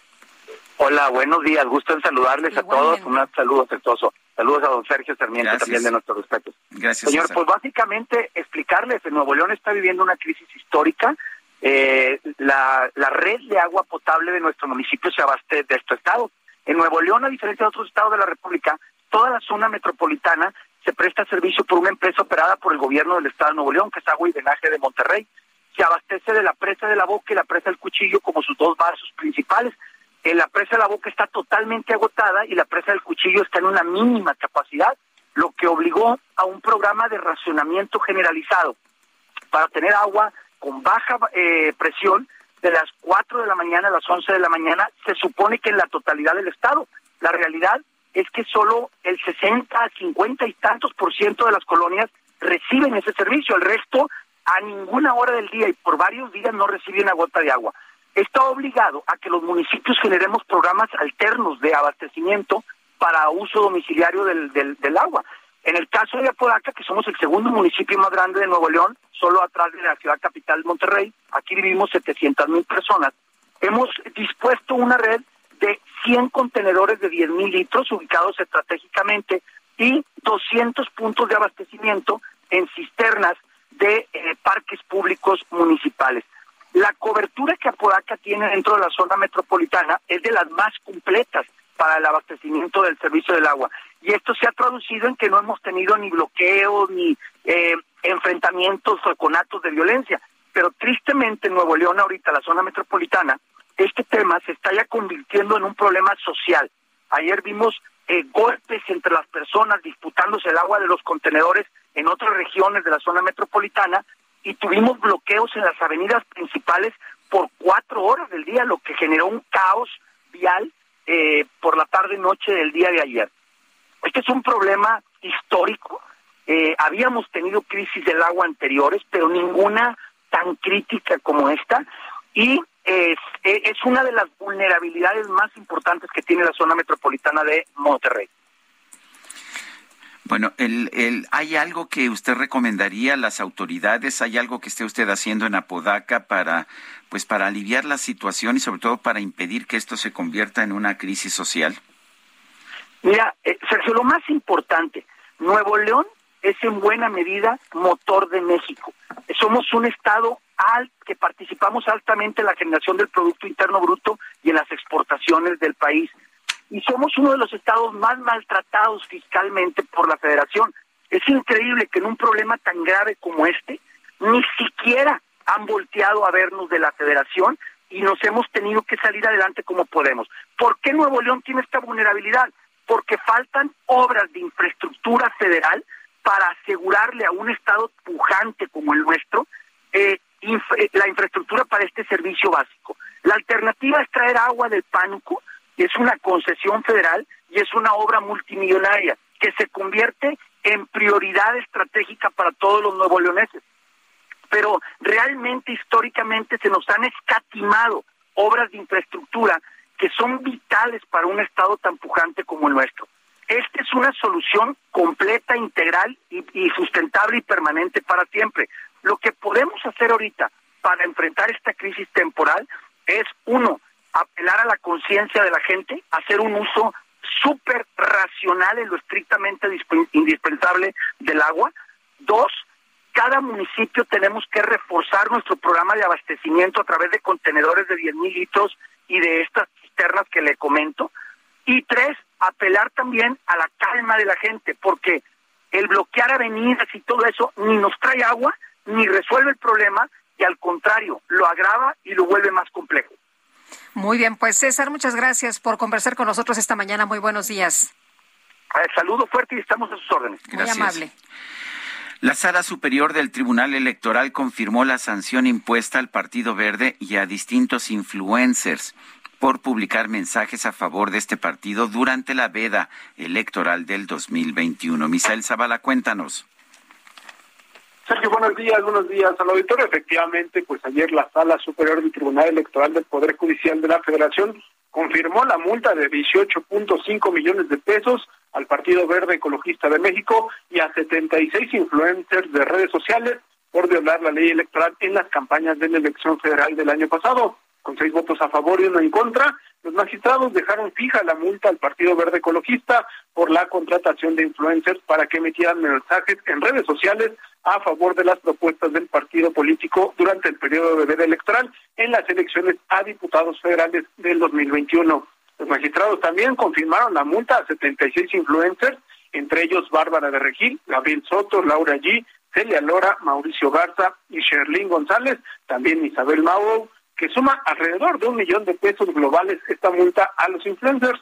Hay algunos a los que se les impuso la multa de 50 mil pesos, pero hay otros que se les impuso una multa mayor de hasta 180 mil pesos. Esto lo analizaron los magistrados electorales debido pues a los mensajes que emitieron y también a el número de seguidores que tenían en redes sociales. Los magistrados llegaron a la conclusión de que el verde ecologista sí repartió un guion a los influencers y les pagó para que en sus redes sociales emitieran frases como voy a votar por el verde porque sus propuestas van muy acorde a mi ideología y también el día de mañana que son las elecciones voy a votar por el, por el Partido Verde Ecologista de México. Sergio Lupita, hasta aquí la información. Misael Zavala, muchas gracias. Gracias, buen día. Buenos días y vámonos con Gerardo Galicia. Gerardo, ¿por dónde andas esta mañana? ¿Qué tienes? Lupita, excelente mañana, Sergio. Estamos recorriendo la zona oriente de la capital, lo hemos hecho a través del eje 1 norte para nuestros amigos que están dejando atrás el paradero del metro Pantitlán rumbo al circuito bicentenario. Se van a topar con bastantes conflictos viales. El avance es realmente lento, está completamente saturado el eje 1 norte con dirección al Aeropuerto Internacional de la Ciudad de México. Y si van a utilizar la línea número uno del sistema de transporte colectivo Metro, hay que tomar en cuenta que uno de los pasillos, el que se ubica justo en la zona del paradero queda completamente cerrado debido a que quedó bajo el agua. Al parecer no funciona una de las bombas, hay problemas en uno de los cárcamos, sin embargo, esto no impide que el servicio del metro sea absolutamente normal. Ya dialogamos con personal del metro y nos comenta que la línea 1 opera sin ningún problema. Y por lo pronto, Lupita, Sergio, el reporte. Gracias, hasta luego, Gerardo. Buen día. Buenos días. Y la Fiscalía General del Estado de Puebla da a conocer que son ya nueve los hombres detenidos eh, por los hechos ocurridos en la comunidad de Papatlazolco, perteneciente al municipio de Huauchinango, este linchamiento. Luis N. es el presunto responsable a quien el personal de la Agencia Estatal de Investigación aprendió este miércoles 22 de junio al cumplir un mandamiento judicial que solicitó y obtuvo el agente del Ministerio Público. Se señaló que Luis N. también estaría presuntamente relacionado con los delitos de homicidio calificado y daño en propiedad ajena por el caso del joven abogado que fue eh, linchado, que fue privado de la vida. La Fiscalía General del Estado de Puebla mantiene, mantiene una labor de procurar justicia, es lo que señala esta institución.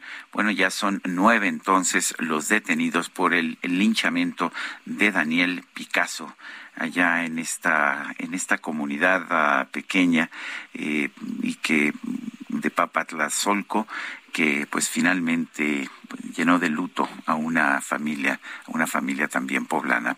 Son las ocho de la mañana con 54 minutos. Nuestro número para que nos mande mensajes de voz o de texto por WhatsApp es el 55 2010 9647. Regresamos un momento más.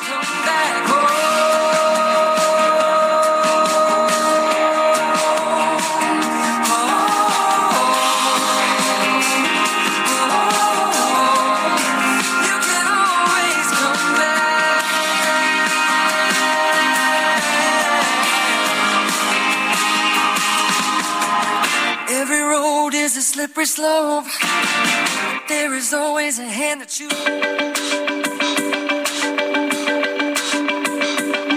Sergio Sarmiento y Lupita Juárez quieren conocer tu opinión, tus comentarios o simplemente envía un saludo para ser más cálida esta mañana.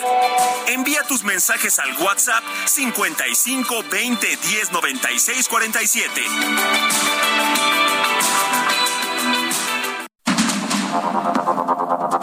Continuamos con Sergio Sarmiento y Lupita Juárez por el Heraldo Radio.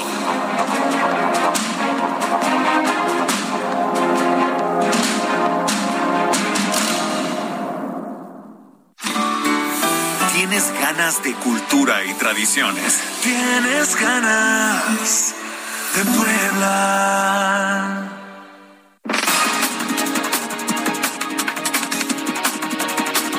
Las nueve de la mañana con un minuto. Vamos a un resumen de la información más importante. Esta mañana el presidente López Obrador señaló que no tiene pensado replantear la Estrategia Nacional de Seguridad a pesar de los hechos de violencia registrados en las últimas semanas. Si estos acontecimientos, estos sucesos lamentables no le hacen replantear la estrategia de seguridad, presidente. No, al contrario, este es el camino todo esto es el fruto podrido de una política de corrupción, de impunidad, que se implementó desde los tiempos de Felipe Calderón. Presidente, pero hay más violencia, más asesinatos que, los anteriores. No se puede arrancar de raíz de la noche a la mañana, de un día para otro, un problema que lleva años y que además se propició, se alentó Mejía, subsecretario de Seguridad Pública del Gobierno Federal, informó que ya se emitió una alerta migratoria en contra de José N., presunto responsable del asesinato de dos sacerdotes jesuitas y un civil en Urique, Chihuahua. El Instituto Nacional de Migración emitió una alerta migratoria contra el presunto homicida. Se ha alertado a las autoridades federales de migración estar pendiente no solo en la frontera de Chihuahua, sino en todas las fronteras del país, por si pudiera pretender evadirse de la acción de la justicia en estos puntos. Y también se solicitó el apoyo a la patrulla fronteriza de Estados Unidos para coadyuvar en la localización y detención de este sujeto. Este miércoles comenzaron las actividades de la Convención Nacional de la Radio y la Televisión 2022. Se llevan a cabo en Cancún, Quintana Roo. En el encuentro se abordarán temas como los retos legislativos que enfrenta el sector, así como la evolución de los contenidos. El embajador de China en Nicaragua, Shen Shi, arribó este miércoles a Managua para reactivar la cooperación bilateral luego de que el presidente Daniel Ortega decidió romper las relaciones diplomáticas con Taiwán. Las autoridades de Cuba dictaron sentencia definitiva para 74 personas por el delito de participar en las protestas masivas de julio de 2021. Eh, hay penas de hasta 18 años de cárcel por los delitos de sedición, desórdenes públicos, atentado y desacato. El gobierno de Ecuador rechazó las condiciones que impusieron las comunidades indígenas que llevan más de 10 jornadas de protestas violentas para acceder a entablar un diálogo con las autoridades. América no es solo USA, papá. Esto es desde Tierra del Fuego hasta Canadá. Hay que ser bien bruto, bien. Cuéntamelo todo. La firma discográfica Sony dio a conocer que el rapero puertorriqueño René Pérez, mejor conocido como Residente, obtuvo el premio Grand Prix for Entertainment Lions for Music en el Festival Internacional de la Creatividad de Cannes. Esto por el videoclip de su canción This Is Not America, en el cual habla sobre las distintas culturas y los problemas sociales de nuestro continente.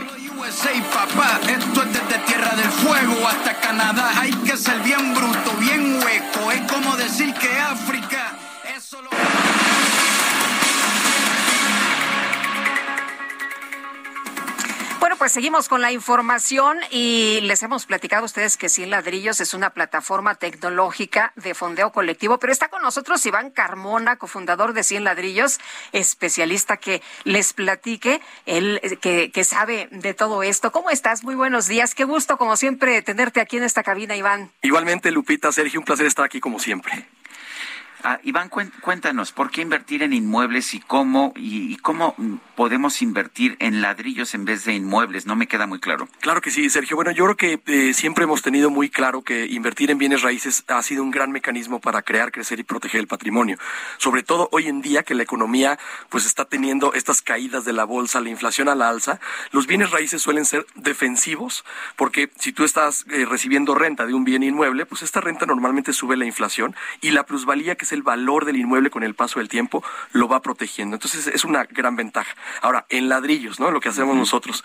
Eh, eh, lamentablemente no, no, este tipo de inversión no ha estado al alcance de todos. Lo que hicimos en 100 ladrillos, Sergio Lupita, fue dividir una propiedad en 100 partes iguales o más, a las que les llamamos ladrillos, de tal manera que una persona, en vez de tener que comprar toda la propiedad, invierte en una pequeña participación y se lleva todos los beneficios de la inversión inmobiliaria. De ladrillo en ladrillo podemos hacer. 100% No. de ladrillo en ladrillo podemos construir un gran patrimonio. Un gran ¿no? patrimonio. Oye, pero cuéntanos de esta plataforma tecnológica, eh, eh, porque muchas personas no entienden muy bien de qué se trata. Entendemos perfectamente lo de los ladrillos, entendemos que pues es importante invertir en inmuebles, que es una buena opción, como nos acabas de explicar. Pero ¿cómo funciona esta plataforma? Lo, lo primero es que estemos, digamos, ubicados en el contexto de que esto es financiamiento colectivo inmobiliario. Sin Ladrillos es una empresa fintech. Tenemos eh, una licencia que nos otorgó la Comisión Nacional Bancaria de Valores. Es una actividad reservada por la propia ley de, que regula instituciones de tecnología financiera. Y en esencia, Lupita, lo que hacemos es juntar a personas o desarrolladores que quieren vender un inmueble con cientos o miles de inversionistas que lo quieren adquirir. La gran ventaja está en que 100 ladrillos facilita este proceso a través de una plataforma tecnológica. Entonces, literalmente inviertes en inmuebles pues al alcance de un clic y desde la comodidad de tu hogar o de tu oficina. ¿Y cuánto cuesta un ladrillo? Bueno, Sergio, tenemos eh, ladrillos cuando dividimos las propiedades en 100 partes o 1000 partes, etcétera. O sea, cualquier propiedad se divide ah, en, en distintas partes cada propiedad. En distintas partes. Normalmente hacemos cómoda división. Son como unidades de mil los partes, ladrillos. 10 partes. No tanto, porque finalmente cada quien invierte lo que quiere. Entonces, un inmueble, va- vamos a pensar que se divide en mil partes, a veces eh, se termina vendiendo a 300 personas, por ejemplo, o a 500 personas. Entonces, puedes empezar a invertir desde 1.250 pesos. En la preventa, donde normalmente damos descuentos por volumen, puedes empezar a invertir de- desde 10 mil o 15 mil pesos, Sergio. Oye, además puedes escoger tú la propiedad o la bodega o el lugar. Eso es lo más padre, Lupita, porque en la plataforma tenemos todas las propiedades listadas y tú vas analizando, ahí ponemos toda la información de la propiedad. Y entonces puedes invertir en una bodega, en un piso de oficina, en locales comerciales y entonces puedes hacer un portafolio diversificado. La gran ventaja es que Cien Ladrillos se encarga de la administración de las propiedades y entonces pues tú ya no te preocupas por nada más que de recibir tus rentas, ¿no? ¿Qué tan riesgosa es la inversión? El riesgo es el riesgo inmobiliario. Por un lado, Sergio, tenemos las propiedades escrituradas en un fideicomiso, eso ya da seguridad bancaria. Y por otro lado, somos una eh, empresa regulada por autoridades bancarias. Por lo tanto, ¿qué riesgo puedes tener? Que la propiedad no esté rentada, no recibes renta, ¿no? Pero el capital está protegido, digamos, por la Es propia. como si yo tuviera una casa, eh, no se me rentó durante un año, pero bueno, eso no significa que haya perdido valor. Totalmente, ¿no? Y vamos a poner el supuesto caso que no va a suceder, que si el ladrillos dejara de existir, tú sigues teniendo los derechos sobre esa propiedad que está escriturada en el eh, fideicomiso, ¿no? O sea, si es algo físico, si es algo... 100%. Ujú. Oye, sí, ya muy bien. ¿Puedo comprar un ladrillo? Tengo que comprar los 100 ladrillos. No, de- puedes empezar desde uno, creas tu cuenta en cienladrillos.com, Lupita, y literalmente, este, pues eh, desde un ladrillo puedes empezar. Muy ¿Y cómo, cómo se pone uno en contacto con ustedes? Claro que sí, en todas las redes sociales, eh, como 100 ladrillos, directamente crear la cuenta en www.cienladrillos.com con número, 100ladrillos.com, o que nos puedan mandar un WhatsApp en el 55 24 93 12 64. 55 24 93 12 64. Aprovechar para contarles que fuimos nominados finalistas para el premio de emprendedor del año 2022 de, Er- de Ernst Young, EY. Y pues estamos muy contentos. Ojalá. Es que es una idea Muchísimas felicidades. Es una muy buena idea. No, muchas gracias. Iván Carmona, cofundador de Cien Ladrillos, gracias. Gracias a ustedes, un placer. Hasta luego, buenos días. Son las nueve de la mañana con nueve minutos. La micro deportiva. Pablo, yo no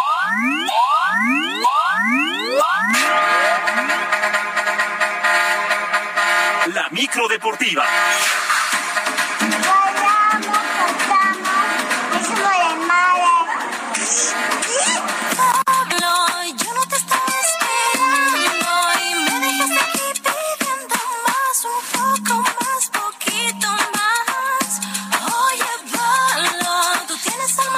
¿Escuchaste que en esa micro deportiva siempre echan relajo? Eh, escuché que siempre echan relajo y que traen siempre buena música. Ahora Dana Paola.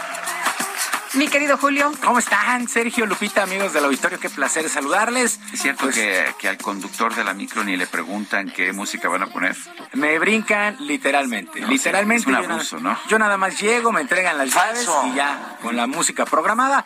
Bueno, hoy Dana Paola está cumpliendo años, le mandamos saludos, ya saben que puede subirse de base a base todo el día, no paga, hoy no paga absolutamente nada por ser la cumpleañera ñera. Pero bueno, oigan también este... Toma nota, ¿eh? Tomo nota. Después- Oigan, es que- Si, si llega Dana Paola y protesta, Sí. es Es que sí, es que saben que hoy échenle un ojo, hay que echarle un ojo a los jueves de hilo en el Twitter de Sergio y Lupita. Hoy son frases de Chavo Ruco, ya me bajaron como siete allá afuera. Y entonces es este picas güeres de dulce, chido guanquenobi. Ahí siga nuestro hilo en Sergio ¿Qué? Lupita en el Esas Twitter. no las conocía. Es que son frases de Chavo Ruco. Ay, ay, ay, ay, Entonces. Y tú no pues ahí Chavo echen, echen- Sí. ahí una, un- échenle un Sí, ojo pero a los, esas no me las sabía. a los jueves de hilo. Sí, bueno, pues ahí Ponte pila. Bueno, Oye, oiga, ya, ya escuchaste que, escu- que escojas bien a tu cacharpo porque él será quien te ponga la música toda la vida. Sí, sí, sí, no, bueno, este, Ay, ¿qué ves, tal, eh? Eh, lo vamos a disfrazar porque ven que ya no pueden tener, ya no podemos tener cacharpos en el transporte público. Lo vamos a disfrazar a ver de qué, pero para poder tenerla ahí. Pero bueno, es el único cacharpo DJ y operador del cuadrante. Y nos vamos con la información el día de hoy. La directiva de los Tuzos del Pachuca dio la nota, anunció la contratación de la delantera Jennifer Hermoso para la próxima temporada de la Liga Femenil MX. ¿Quién es Jennifer Hermoso? Pues es la segunda mejor jugadora del mundo. Tiene en su palmarés, ha ganado en cinco ocasiones el trofeo Pichichi como máxima goleadora del Barcelona. Además es la máxima goleadora de la selección nacional española. Ganó también el balón de plata, la Champions League. De momento, de momento, continúa en rehabilitación en Madrid, ya que sufre de un esguince de segundo grado en la rodilla derecha y se espera que llegue a nuestro país en los primeros días de julio para ser presentada de manera oficial. En el Pachuca se reencontrará con su amiga Charlín Corral. Fueron rivales allá en España. Charlín Corral, que fuera pieza clave para esta negociación. Hagan de cuenta que estuviéramos hablando si viniera Mo, Mo Salah o Robert Lewandowski. Ese nivel, ese nivel, ese nivel es Jennifer Hermoso, que estará jugando con los Tuzos del Pachuca.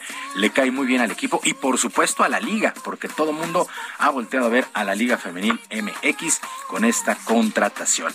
Bueno, mientras que en el balompié varonil, el atacante Mauro Laines anunció en sus redes sociales que no continuará con las Águilas del América y su próximo destino serán los Bravos de Juárez.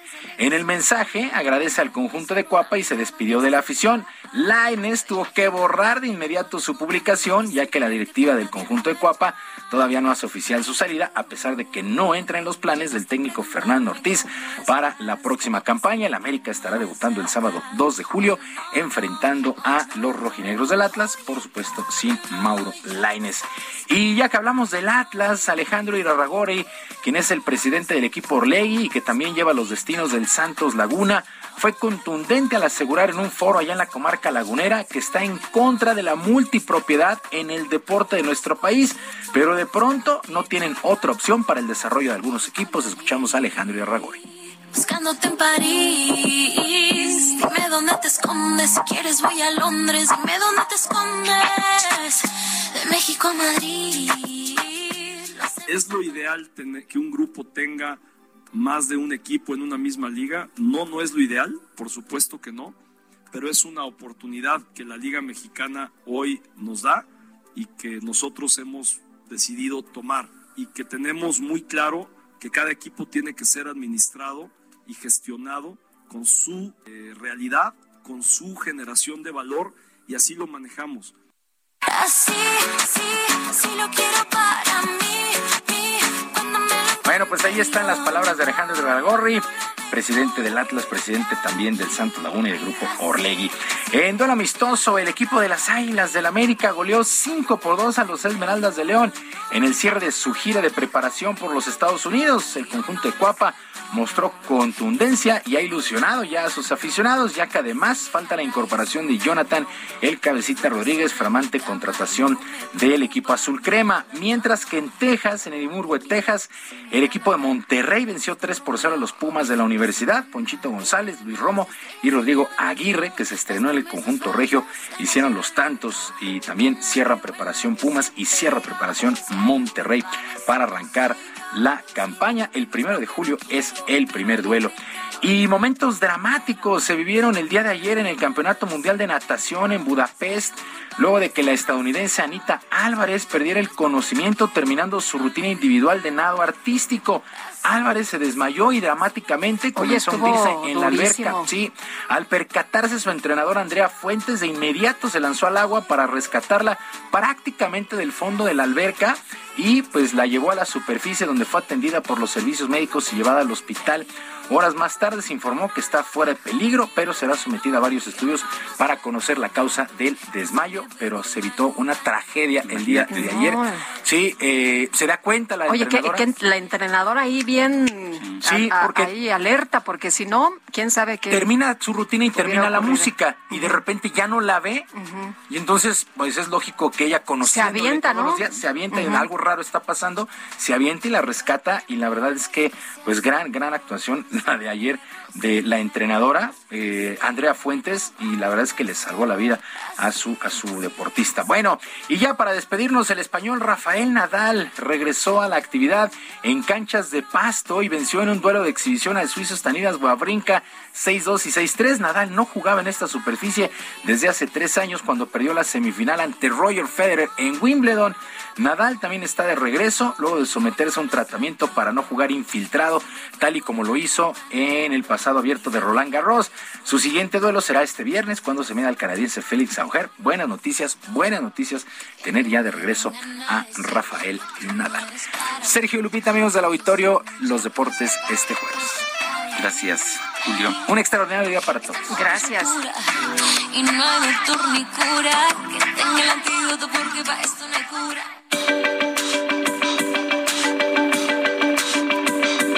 Para Lupita Juárez, tu opinión es importante. Síguela en arroba Lupita Juárez H.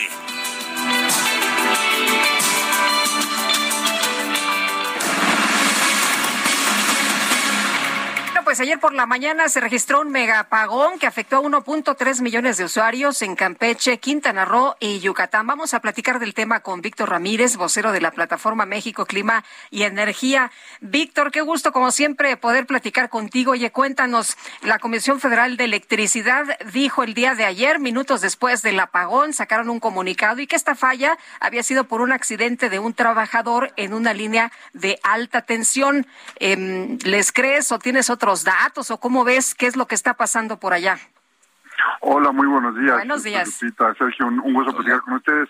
Pues la, la verdad es que no hay por qué no creerles, sí, sí hay razones para creer que fue un problema, no, no tanto en la línea como tal, sino en alguna subestación, eh, eh, es, es lo que lo que indica CFE, y pues sí, es, es altamente probable que suceda esto. Recordemos primero, es el segundo apagón que se da en el año en la misma zona y por causas también atribuibles nuevamente a transmisión. El problema que tiene la península de Yucatán es que consume más energía de la que se genera en el sitio. El resto de la energía se tiene que traer de la zona oriental del país, que es, eh, digamos, un enlace que tienen con la región de Chiapas. Y eh, cualquier problema que saque de, eh, de operación a la línea de transmisión que interconecta Chiapas con la península de Yucatán, eh, sí o sí va a generar apagones porque no va a haber energía suficiente en la península de Yucatán y pues es lo que lo, que vimos ayer. Eh, insisto, no hay razón para, para no creerle a, a, a CFE. El problema es que podríamos tener mejor mayor capacidad de generación en la zona. Ha habido un bloqueo a, a generación. CFE no ha podido desarrollar las plantas que, que tiene planeado desde hace mucho tiempo este, desarrollar y tampoco se ha reforzado el sistema de transmisión con una línea paralela que evite este tipo de riesgos que lamentablemente se van a volver más cotidianos conforme pase el tiempo. Eh, leía yo un artículo de Pablo Zárate en el periódico El Economista hace unos días en que decía que ahí vienen más apagones y decía que eh, las, declara- las declaratorias de estados operativos de emergencia y las declaratorias de estado operativo de alerta habían crecido de forma muy importante en el país y que esto pues nos decía que el sistema, la red de transmisión estaba saturada. ¿Qué opinas? Es, es correcto y tal vez la, la, la porción del país que más hace visible hecho es la península de Yucatán.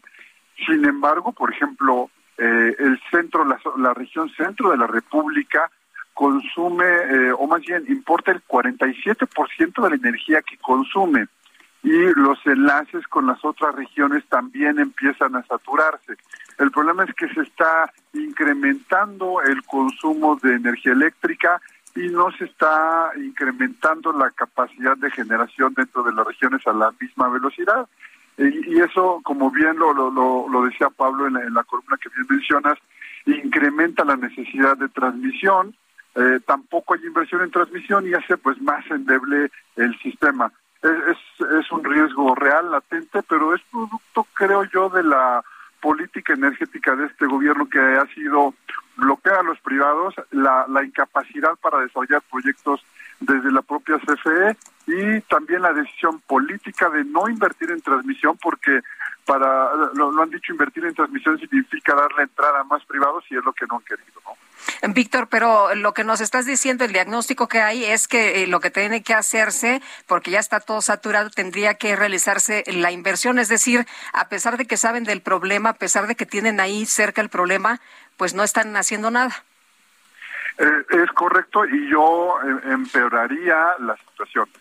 o, más bien, explico un poco más la situación. No solamente es que se sepa que está el problema y que se sepa cómo solucionarlo, sino que se tienen los recursos.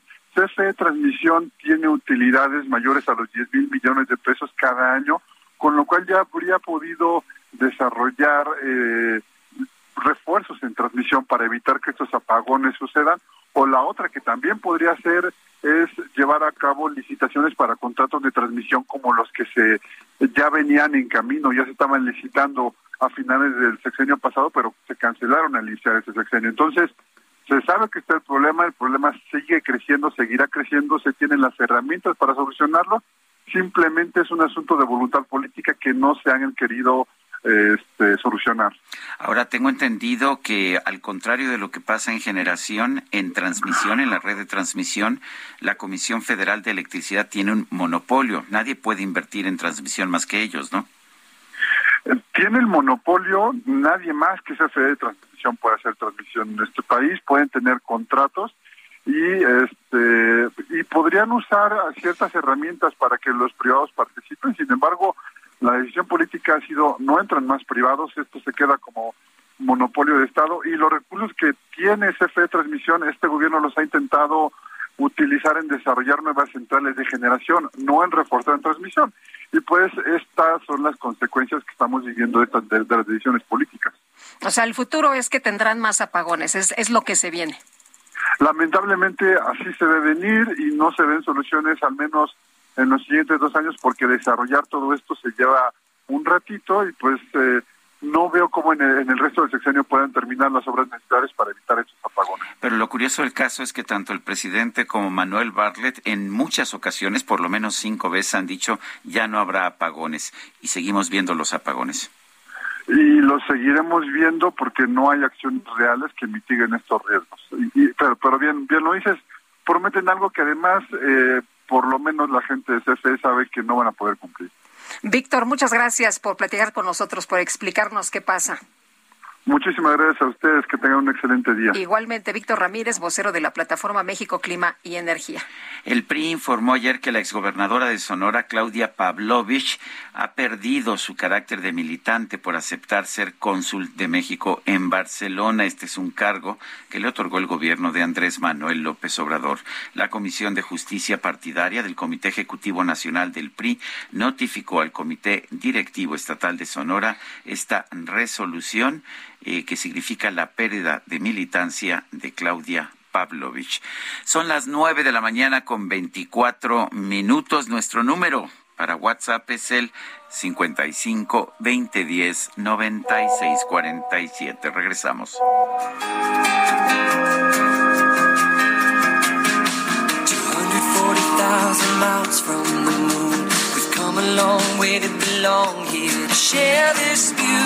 Night, a glorious night.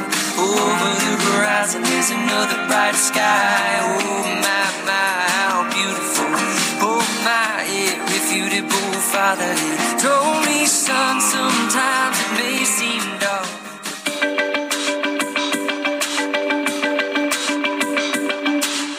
Sarmiento y Lupita Juárez quieren conocer tu opinión, tus comentarios o simplemente envía un saludo para ser más cálida esta mañana.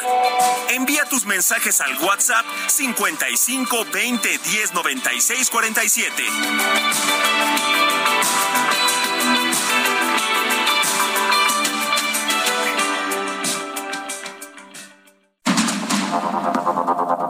Continuamos con Sergio Sarmiento y Lupita Juárez por el Heraldo Radio.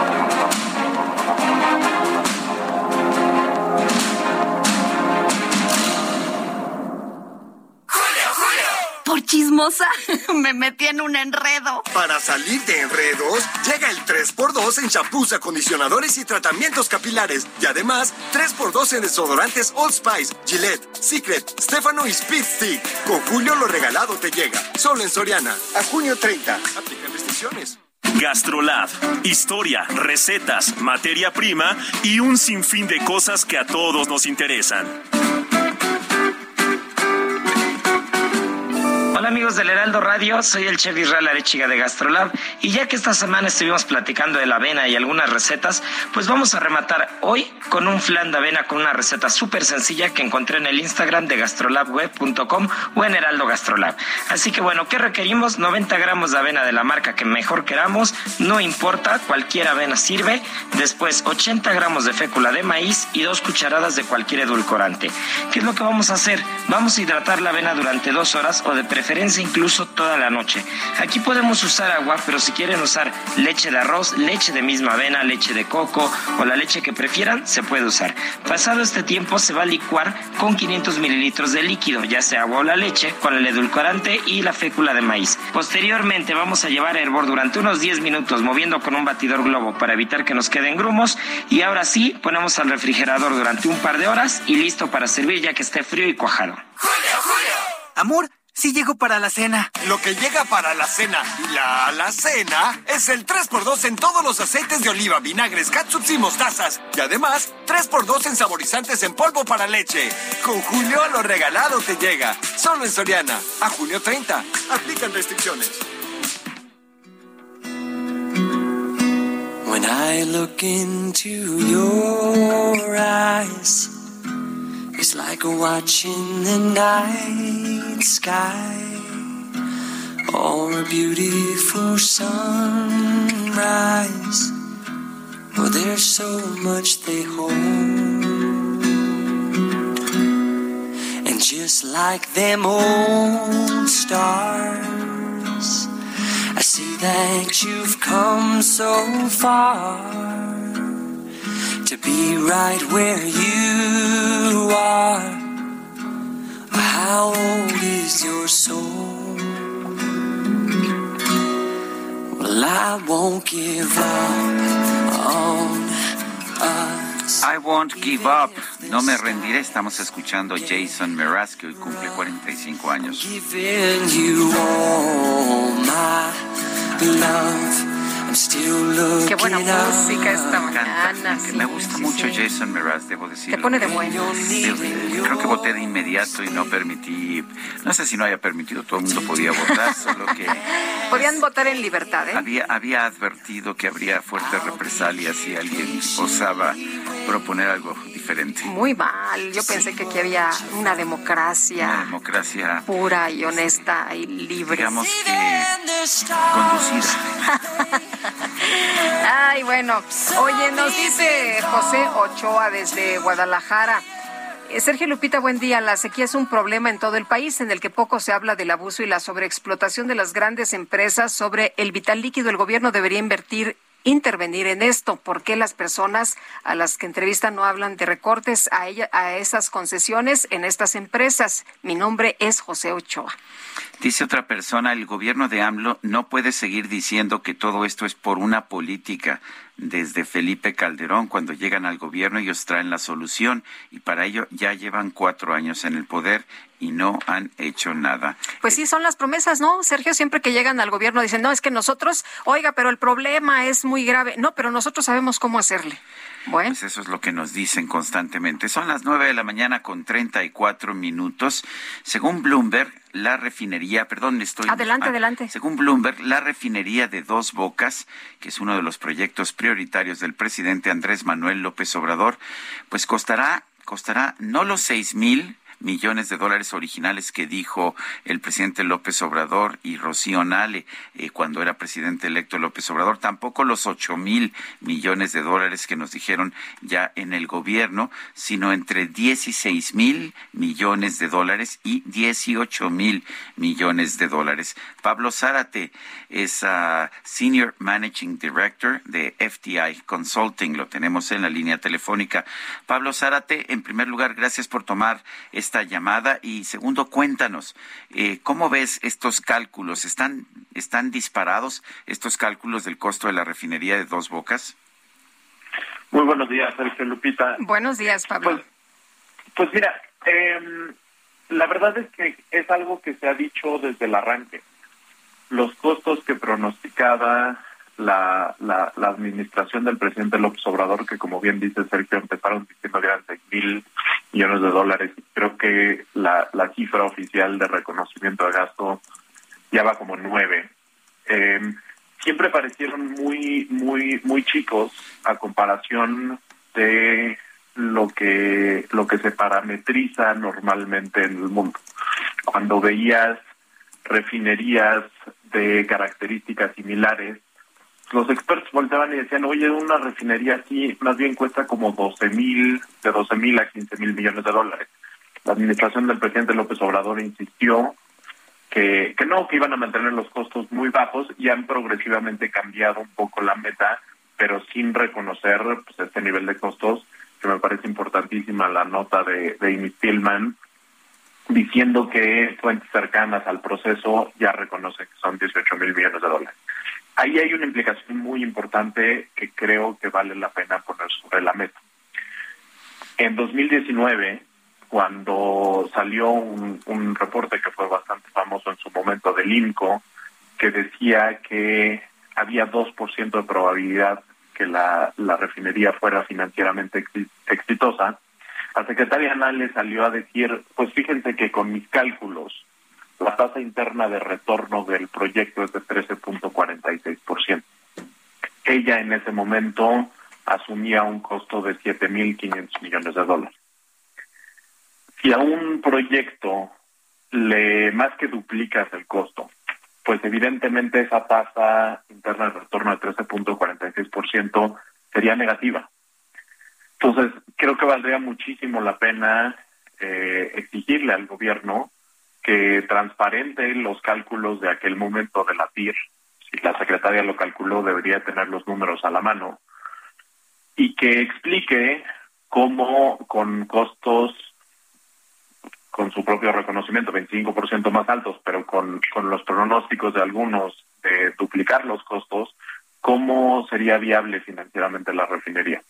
A mí me parece que aquí la, la, la principal exigencia debería de ser eh, la transparencia y que, y que podamos ver si hizo sentido la apuesta a contrasentido del gobierno o no.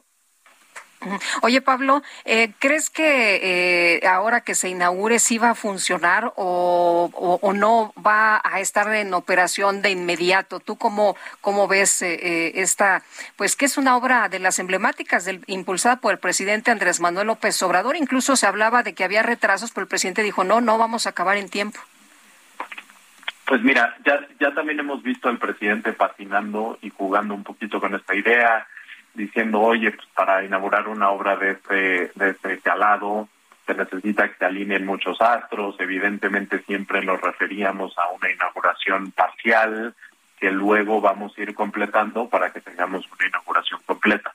El presidente sostiene que van a inaugurar más o menos la mitad de la capacidad, lo cual se antoja eh, pues increíblemente difícil de que pase. Yo creo que más bien estamos en un escenario parecido al del aeropuerto de que pueda haber una ceremonia, de que pueda haber un momento conmemorativo de la inauguración de Dos Bocas, eso no tengo duda, de la realidad de la operación de la refinería, pues realmente con, con las imágenes y con los avances que ellos mismos reportan, pues antoja muy difícil que podamos tener una, una producción significativa, sostenida desde esa, desde esa planta.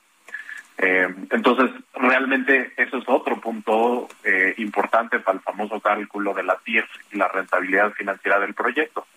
Si te vas atrasando eh, en el inicio de operaciones y de todos modos desplegaste el dinero al principio, pues evidentemente el proyecto se va encareciendo financieramente. Entonces, eso también impacta la rentabilidad y sería otra de las cosas que pesa sobre la refinería.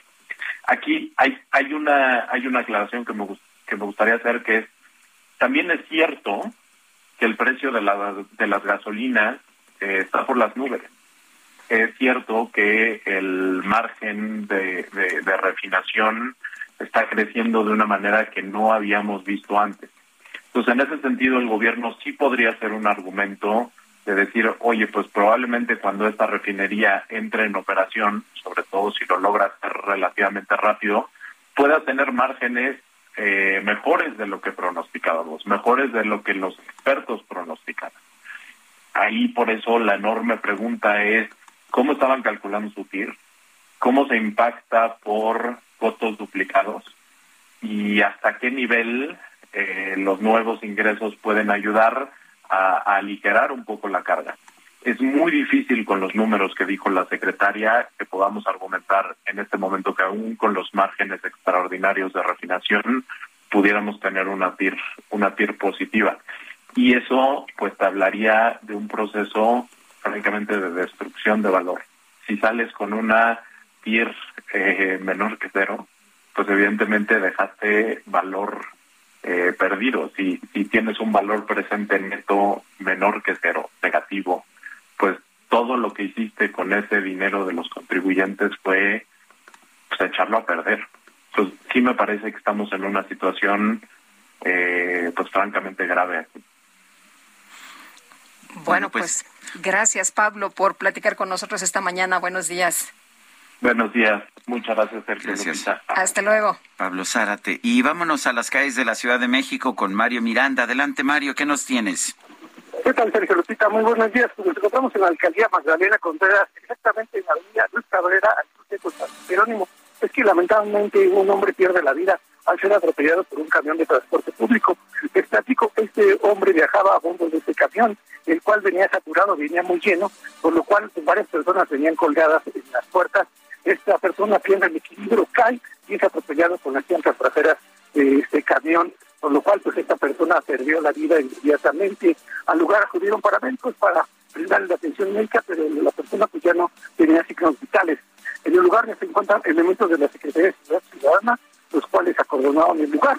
Ya también arribaron servicios periciales para realizar el levantamiento del cuerpo la persona, el chofer del camión, fue detenido y fue trasladado al Ministerio Público Magdalena Contreras Pues Sergio Lupita, más las noticias de esta mañana. Gracias por, por tu reporte, Mario, y lamento que sean estas malas noticias, pero es nuestra responsabilidad reportear. Sí, un fuerte abrazo. Híjole. Oye, ¿y, nadie está ahí al pendiente de que no se suban las personas más de las que caben en un autobús, más de las que caben en el transporte? Pues eh, ahí iba de palomita y se cayó y se accidentó. Bueno, perdió la vida este, este señor. El Instituto Nacional de Migración emitió una alerta para evitar que José Noriel Portillo Gil, alias el Chueco, abandone territorio nacional tras su presunta responsabilidad en el asesinato de dos sacerdotes jesuitas y un guía de turismo en la comunidad de Cerocagua y Chihuahua. Con esto, las autoridades migratorias van a verificar e informar a las autoridades respectivas sobre los movimientos de ingreso, salida de la persona mencionada a través de 194 puntos que el Instituto tiene de Tránsito Internacional del territorio nacional, aéreos marítimos y también terrestres. Así que, bueno, pues ya se giró precisamente eh, pues esta alerta para evitar la fuga del chueco. Bueno, y vamos a hacer un, recorrido, un recorrido por, por el país. Eh, con nuestros reporteros en distintos en distintos puntos a ver, me dicen que todavía no están listos. Pues vamos rápidamente a los mercados, a los mercados financieros. La Bolsa Mexicana de Valores está perdiendo 0.4% esta mañana, 0.4%, mientras que en los Estados Unidos hay avances. El Dow Jones aumenta 0.5%, el Standard Poor's 0.7%, el Nasdaq 1.26%. Bastante fuertes los aumentos allá en los Estados Unidos. El peso en ventanillas bancarias, 20.61 pesos por dólar en ventanillas bancarias, mientras que en el mercado al mayoreo el peso pierde poquitito, siete, eh, pues, eh, de hecho no, es, 0.07%, esto es uh, un centavo, un centavo está perdiendo frente al dólar y se ubica en 20.06 38. Adelante, Lupita. Pues vámonos con información de lo que sucede en el país. Este recorrido lo empezamos en Tamaulipas con Carlos Juárez. Adelante, Carlos. Hola, ¿qué tal? Sergio Lupita, muy buenos días, qué gusto saludarlos desde Tamaulipas, en donde las autoridades descartaron que exista un caso de la enfermedad conocida como viruela símica. Y es que hay que recordar que hace unas semanas se dio a conocer que había un caso sospechoso, el cual ya quedó descartado tras los estudios pertinentes emitidos por las autoridades de salud. Esto le dio a conocer la doctora Liliana Arjona, quien es la titular de salud municipal en el municipio de Nuevo. Cabe señalar que la paciente considera como posible caso sospechoso, se le realizaron los estudios epidemiológicos correspondientes y resultados negativos. Destacó la funcionaria de salud que el gobierno municipal mantiene constante vigilancia epidemiológica desde el primer caso de viruela símica en Estados Unidos y se ha establecido la vigilancia y los protocolos necesarios para investigar y confirmar cualquier caso que pudiera darse en esta región del estado. Este es mi reporte, Sergio Lupita, desde Tamaulipas. Muy buenos días.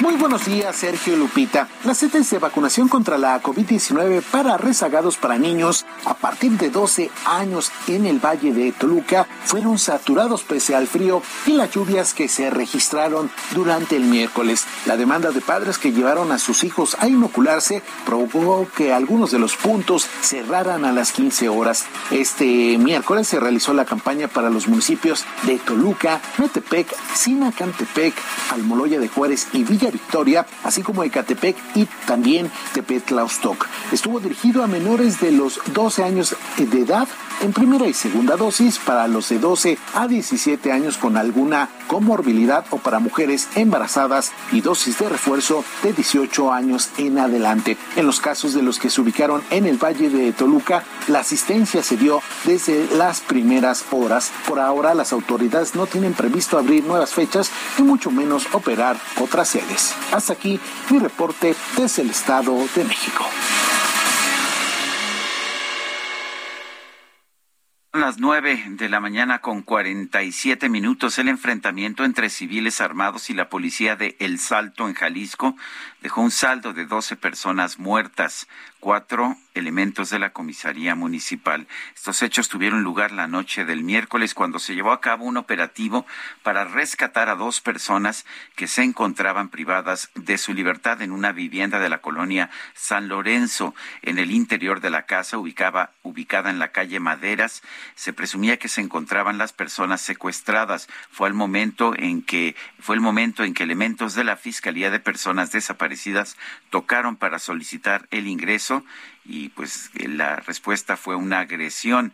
Al tocar en la puerta son recibidas y agredidas. Los mismos desafortunadamente pierden la vida al interior. Luego llega el apoyo de la, de la comisaría del Salto, también de la Secretaría de Seguridad. Comienza el intercambio de disparos para repeler la agresión y quedan en el interior cuatro oxisos. Es lo que señaló el fiscal de Jalisco, Luis Joaquín Méndez Ruiz.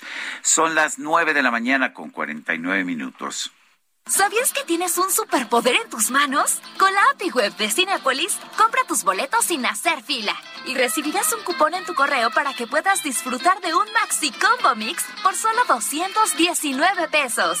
Sin excusas. API Web Cinepolis. Más fácil, más rápido, más seguro. Son las nueve con cuarenta y nueve minutos. En su conferencia de prensa de hoy, el presidente López Obrador anunció que este fin de semana podría comenzar el proceso de vacunación contra el COVID-19 en niños de 5 a 11 años. Es muy probable que desde este fin de semana, a más tardar la próxima semana, 804 mil ya llegaron hoy 7.39 de la mañana. Entonces ya es muy probable que el fin de semana se empiece. Sí, nos ayuda como siempre la Secretaría de la Defensa y Marina y ya hay una inscripción también por otro lado, el presidente Andrés Manuel López Obrador destacó que el Papa Francisco lamentó el asesinato de dos sacerdotes jesuitas y un civil en Chihuahua, pero, pero se pronunció por no combatir la violencia con más violencia aún en situación muy difícil, dolorosa. Él escribe un mensaje lamentando la situación de violencia en México, pero al mismo tiempo subrayando de que no es la violencia el camino para conseguir la paz, que la violencia genera más violencia En este espacio radiofónico, el padre Omar Sotelo, director del Centro Católico Multimedial, denunció que los asesinatos de sacerdotes en nuestro país desestabilizan a las comunidades. Cuando se elimina un sacerdote se desestabiliza la comunidad y al desestabilizar la comunidad se inquista en esa comunidad la cultura del temor, del silencio, que eso es tremendo. O sea, lo vemos también con, con, los con los periodistas, que lamentablemente somos un país donde el número de periodistas ha aumentado asesinados y que por, por hablar y proclamar esta verdad también son asesinados y son acallados. El ejército de Ucrania informó que el gobierno de los Estados Unidos le entregó un sistema de cohetes de artillería de alta movilidad para ayudar a resistir los ataques de las fuerzas rusas. Los líderes de la Unión Europea celebran este jueves una cumbre en Bruselas en la que debatirán si conceden a Ucrania el estatus de candidato para ingresar al bloque. El arquitecto japonés eh, Shigeru Ban fue galardonado con el Premio Princesa de Asturias de la Concordia por su trabajo para idear estructuras de urgencia en beneficio de las personas que se encuentran en situación de vulnerabilidad. No me quiero bañar, no me quiero bañar, Bueno, pues en redes sociales se han hecho virales distintos videos protagonizados por un niño de Monterrey llamado Iker. Este se ha ganado miles de seguidores por dar respuestas muy ocurrentes a las preguntas de los adultos y hasta pedir que ya llegue agua a su ciudad para bañarse, porque ya huele feo. Si no te quieres bañar, ah no, No sabes hacer maromas, ¿verdad? No, porque antes que estaba chiquita, antes tenía ya maroma, pero, pero ya no puedo. Ah, ya no puedes, ¿por qué? No, porque ya estoy bien gordo. Tráigame, porque me quiero bañar. Vuelo a, a Cucu.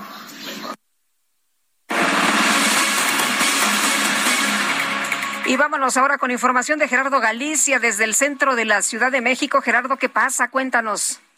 Lupita, Sergio, excelente mañana. Tenemos ya un incremento en la frecuencia de autos sobre Fray Servando Teresa de Mier. De hecho, es difícil superar la avenida Congreso de la Unión. Hay que manejar con mucha paciencia. Ya superando el punto, van a encontrarse con algunas afectaciones llegando a la calle de Topacio. Si van a continuar a través de San Pablo y José María Saga, estas vías continúan completamente saturadas y el avance que van a encontrar es realmente lento, así que si se dirigen hacia el primer cuadro a través de estas vías, hay que hacerlo con algunos minutos de anticipación. Por lo pronto, Lupita, Sergio Reporte, seguimos muy pendientes. Gracias, Gerardo. Buen día. Buenos días. El Consejo de Administración de la AMELAB, la Asociación Mexicana de Laboratorios Farmacéuticos, que preside Luis Verduzco, aprobó el lanzamiento de programas para impulsar la comercialización de los medicamentos que se procesan en los 45 laboratorios mexicanos que integran la asociación. Estos son los laboratorios relativamente pequeños que producen genéricos en nuestro país, pero ante la decisión del gobierno de la República, pues de cerrar, de ya no comprar aquí, sino buscar medicamentos en el extranjero, lo que van a hacer los pequeños laboratorios mexicanos es buscar a través de esta asociación vender sus productos en el exterior. Y son las nueve con cincuenta y cuatro. Pues vámonos, vámonos entonces, que la pasen todos muy bien, disfruten este día y nos escuchamos mañana, que ya será viernes. Bueno, pues hasta entonces, hasta mañana, gracias de todo corazón. Quema, quema, qué maravilla era. I'm sure there's no need to complicate. Our time is short. This is our fate. I'm yours. Do do do do do, but do do do do do do, but do you want to come on? I scooch on over closer, dear,